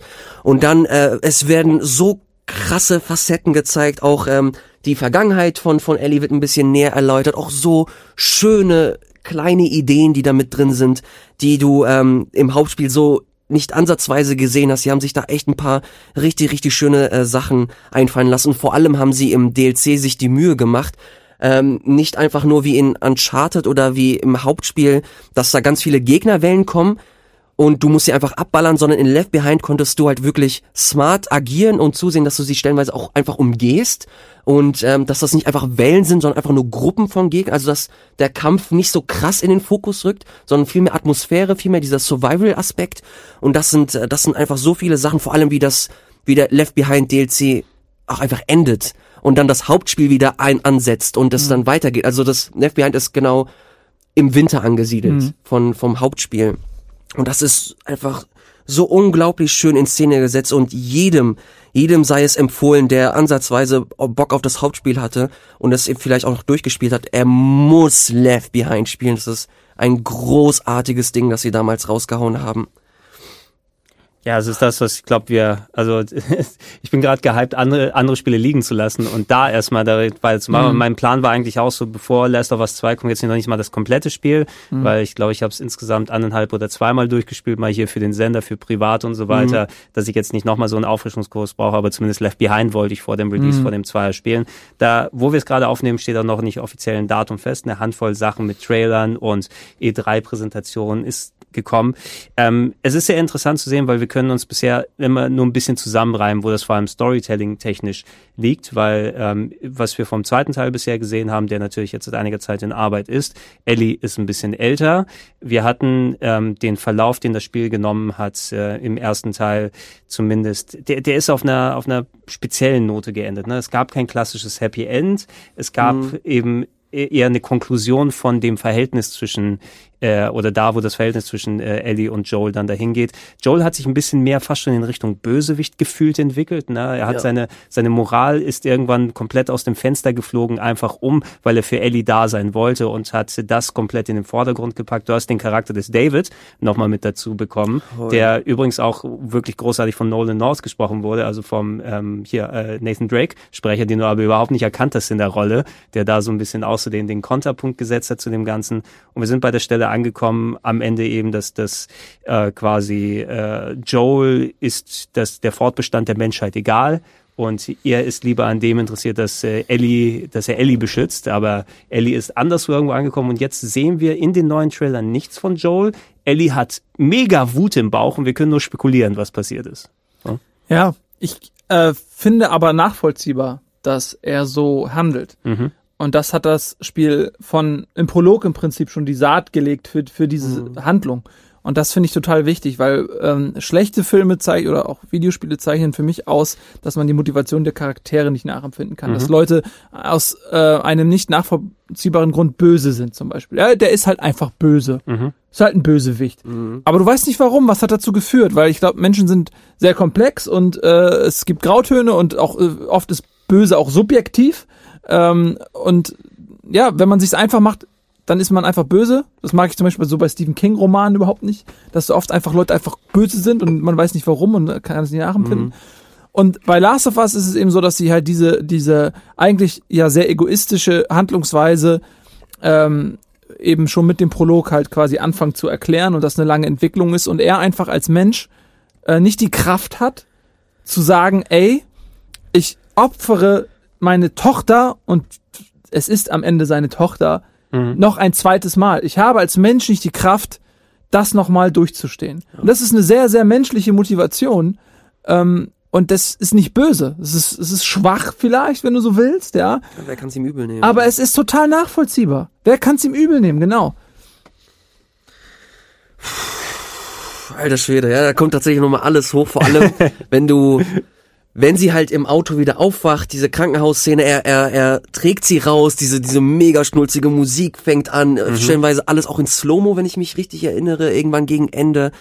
Ähm, und dann wacht sie auf und sie fragt, hey, was, was geht ab? Ich war doch gerade noch im OP-Saal äh, und jetzt liege ich hier. Und er lügt sie einfach knallhart an und mhm. sagt, ja, ey, sorry, aber ähm, man hat mal herausgefunden, du bist doch einfach ein normales, ein normales kleines Kind und sie haben dich wieder gehen lassen. Aber dann bleibt's eben auf Ellies Gesicht drauf. Und ja. du merkst, da ist, weil die Mimik so weit im Spiel ist, ne, und die das vernünftig darstellen können. Du siehst diese Nuancen, dass entweder weiß Ellie ganz genau, dass da was im Argen ist, oder sie weiß, dass mm. Joel lügt, ne? aber das Spiel ist da erstmal vorbei. Das ist, ne? oh, das ist auch, das ist. man, man hätte theoretisch, theoretisch auch die Geschichte von denen da enden lassen können, ja. Also ich bin zwar wirklich sehr interessiert zu sehen, wo das jetzt hingeht, was sie mit Last of Us 2 machen, aber ich bin auch vollkommen d'accord gewesen, wenn sie da gesagt haben, wir erzählen vielleicht was anderes aus dieser Welt, aber nicht die Geschichte von Joel und Ellie weiter. So bin ich auch ein bisschen, ich habe das ein bisschen für die Telltale Walking Dead Spiele, ehrlich gesagt, erhofft, weil da hat mir auch der erste Teil oder die erste Season dann Spaß gemacht und ist mhm. auch eigentlich an einem interessanten Platz geendet. Mhm. Aber du musst natürlich dann Sequels haben und äh, die sind leider progressiv weniger interessant geworden bei den Telltale-Sachen irgendwann aus und dann gibt's den Charakteren älter und dies und jenes und alles. Manchmal kannst du auch dann in, in alles bisschen ruhen lassen. Ne? Und das wäre auch ein schöner Ausstieg gewesen für Last of Us, weil da hast du dich an einem Platz übrig gelassen als, als Spieler und als Zuschauer, wo du einfach emotional keine Katharsis, keine klassische hast, sondern einfach du existierst und wie die Charaktere muss es dann weitermachen und das erstmal verarbeiten. Deshalb meine ich, ich habe so diese, ich weiß nicht, wie viel Uhr es war. Es kann sein, es ist irgendwie spät nachts so, weil ich habe es wirklich dann an einem Wochenende dann durchgehauen. Mhm. Und ich muss den Controller zur Seite legen und mich erstmal hinsetzen in Ruhe und mhm. einfach, weil ich konnte, ich war jetzt nicht froh, ich war jetzt nicht sauer, sondern irgendwas und ich musste das verarbeiten, was ich da gesehen habe. No? Ne? Ey, ich habe die ganze Zeit Gänsehaut, Mann. Mhm. Aber es ist halt, es ist halt einfach schön. Vor allem wird das dann halt auch nochmal unterstrichen, indem du halt dann im letzten Moment dann auch wirklich Ellie nochmal spielst, diese kurze Wald, dieses kurze, kurze Waldstück, das mhm. du mit Joel dann nochmal gehst und dann gucken die sich an, dann stellt sie ihn nochmal zur Rede und dann lügt er sie nochmal an und dann hast du einfach nur noch diese Nahaufnahme von ihrem Gesicht, mhm. Cut to Black Credits. Und das ist halt einfach, ist halt einfach mega, äh, ist halt einfach Style, es hat einfach Style, das äh, können die einfach. Und da bin ich halt super gespannt, was sie jetzt mit Last of Us ähm, Part 2 versuchen. War, glaube ich, auch gar nicht geplant. Sie wollten keinen zweiten Teil machen, bis dann Neil Druckmann, der Creative Director, irgendwann gemeint hat, okay, ähm, ist vielleicht doch nicht unerzählt, das Ganze. Vor allem, weil das Feedback halt so krass war irgendwann. Wenn, sie, wenn sie wenn sie eine Geschichte haben, die sie dann auch vernünftig damit erzählen lassen. Und das macht mir fast schon am wenigsten Sorgen, weil ich glaube nicht, die werden einfach äh, nur irgendetwas sich aus dem Finger saugen, äh, einfach weil ein Sequel sich anbieten würde, weil es so erfolgreich gewesen ist, sondern dass sie auch einen guten Ansatz haben. Von dem, was wir bisher gesehen haben, ähm, wie, wie, hast du es aufgenommen, Nils? Da, wo, wo Ellie gerade ist, mit diesem, mit dieser Wut im Bauch, mit diesem enormen Gewaltgrad, der gezeigt wird, mit den neuen Beziehungen, die sie angeht. Wo, wie fühlst du dich gerade gegenüber Last of Us 2? Mm, ja, also ich freue mich drauf, auf jeden Fall. Ich denke, dass, dass es in dieser Welt und in der Geschichte auch mit Sicherheit noch Dinge zu erzählen gibt. So, ich äh, hätte auch damit leben können, wenn Last of Us allein geblieben wäre, so, aber ich sehe durchaus Potenzial für weitere geile Geschichten. Und ja, ich fand das, äh, den Trailer schon sehr, sehr geil eigentlich, wie sie, übrigens kleine Randnotiz damals, ähm, als ähm, Last of Us rauskam, es kam ja relativ äh, kurz, glaube ich, vor Beyond Two Souls. Und bei Beyond, sein, ja. Beyond Two Souls Ach ja, ja, ja. ähm, wird gespielt von Ellen Page. Mhm. Und die Ellie hier aus Last of Us sieht fast genauso aus wie Ellen Page. Und die wurde damals halt irgendwie gefragt, wie so, und die fand's halt, ich habe im Interview gelesen, die fand's halt nicht geil, weil sie natürlich dieses Spiel promoten wollte von Beyond Two Souls und dann das mhm. Gefühl hatte, sie, ihr Charakter wird da reingeschrieben. Wurde das Modell und, nicht dezent verändert? Oder? Und ja, ja aber ähm, Ellen Page ist ja lesbisch und in Last of Us stellt sich raus, und im zweiten Teil, sie ist auch lesbisch. Mhm. Also vielleicht ist da doch, doch mehr dran irgendwie. Denn äh, sie, sie äh, hat eine Freundin sozusagen in irgendeiner Form von Kommune, mhm. wird da ja gezeigt in diesem Trailer. Und äh, die, dieser, dieser Kontrast aus dieser Zerbrechlichkeit, sie wirkt ja sehr fragil, auch in dieser Gesellschaftssituation. Da sind ja super viele Leute, die sich vergesellschaften wie auf einer Party und da wirkt sie deplatziert, total verunsichert, mhm. ja, ganz zart und zerbrechlich. Und dann Schnitt. Und dann, also dann haucht ihre Freundin haucht ihr so ins Ohr, hier, niemand braucht vor dir Angst, äh, du brauchst mhm. vor niemandem Angst haben, die Leute müssen vor dir Angst haben. Oh, das ist so gut. Und dann sieht man halt, wie sie einfach metzelt und wie sie da draußen in, mhm. in der mhm. Apokalypse, und sie ist ein Kind der Apokalypse, wie sie sich da zu Hause fühlt, wie sie da stark ist und, und ass kickt.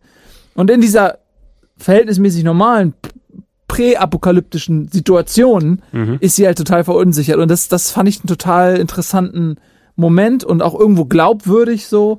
Ähm, und ja, ich hab Bock. Ich hab irgendwie Bock auf den zweiten Teil. Mhm. Ähm, gerade auch performance-technisch, äh, du hast ja jetzt nochmal also erwähnt, äh, dass ja diese Ellen Page stimmt, sind mir auch gerade wieder eingefallen. Das ist damals so die Diskussion äh, losgegangen. Ich glaube, das erste Modell von Ellie in den Urversionen war noch ein bisschen sogar näher dran an Ellen Page. Jetzt sieht, ja, jetzt sieht sie mehr ein bisschen aus wie ihre Schauspielerin oder die, die Sprecherin. Ich glaube, Ashley Johnson will ich jetzt ja, sagen. Genau. No? Ja. Ähm, wer die übrigens kennt, ähm, kennt ihr noch diesen Uraltfilm Curly Sue? Der, ich, ich glaube, das müsste die, mhm. ich, entweder, entweder war das die Schauspielerin oder zumindest aus, aus irgendeiner TV-Serie damals. Ah, nee, nee, stimmt, nicht von Curly Sue, sondern unser, unser lautes Heim, will ich jetzt sagen. Zumindest diese, diese Serie damals mit Kirk Cameron und äh, Familienserie und die hat ein kleines Kind und das war die Ashley Johnson, die quasi Kinderstar damals gewesen ist. Mhm. Hat in späterer Zeit so ein bisschen ein paar Filmrollen gehabt, ist in Avengers aufgetaucht, also Kellnerin kurz mal für ein paar Sekunden, mhm. aber echt wirklich eine großartige Leistung, gerade was sprechertechnisch da passiert. Ähm, wer spricht Joel? Das ist nicht Nolan North, sondern der andere Troy Kollege. Baker. Troy, ba Troy Baker. Das sind also die beiden. Und ähm, da gab es ja auch vor einiger Zeit dieses dieses Theaterstück, dieses Dramatic Reading. Oh ja. Hast du das mal gesehen? Ja, Elias? genau. Ne? Wo sie auf der Bühne die Schauspieler quasi ihre Rollen so nochmal äh, den Dialog dargestellt haben. Mhm. Ne? Da haben sie auch ganz, ganz interessant das Ende. Äh, es gibt ja noch ein alternatives Ende, das dann glaube ich, nach dem Ding spielt, das ähm, ja nach dem Hauptspiel dann stattfindet und vor Last of Us Part 2. Und das haben sie dann komplett, das haben sie dann gecuttet.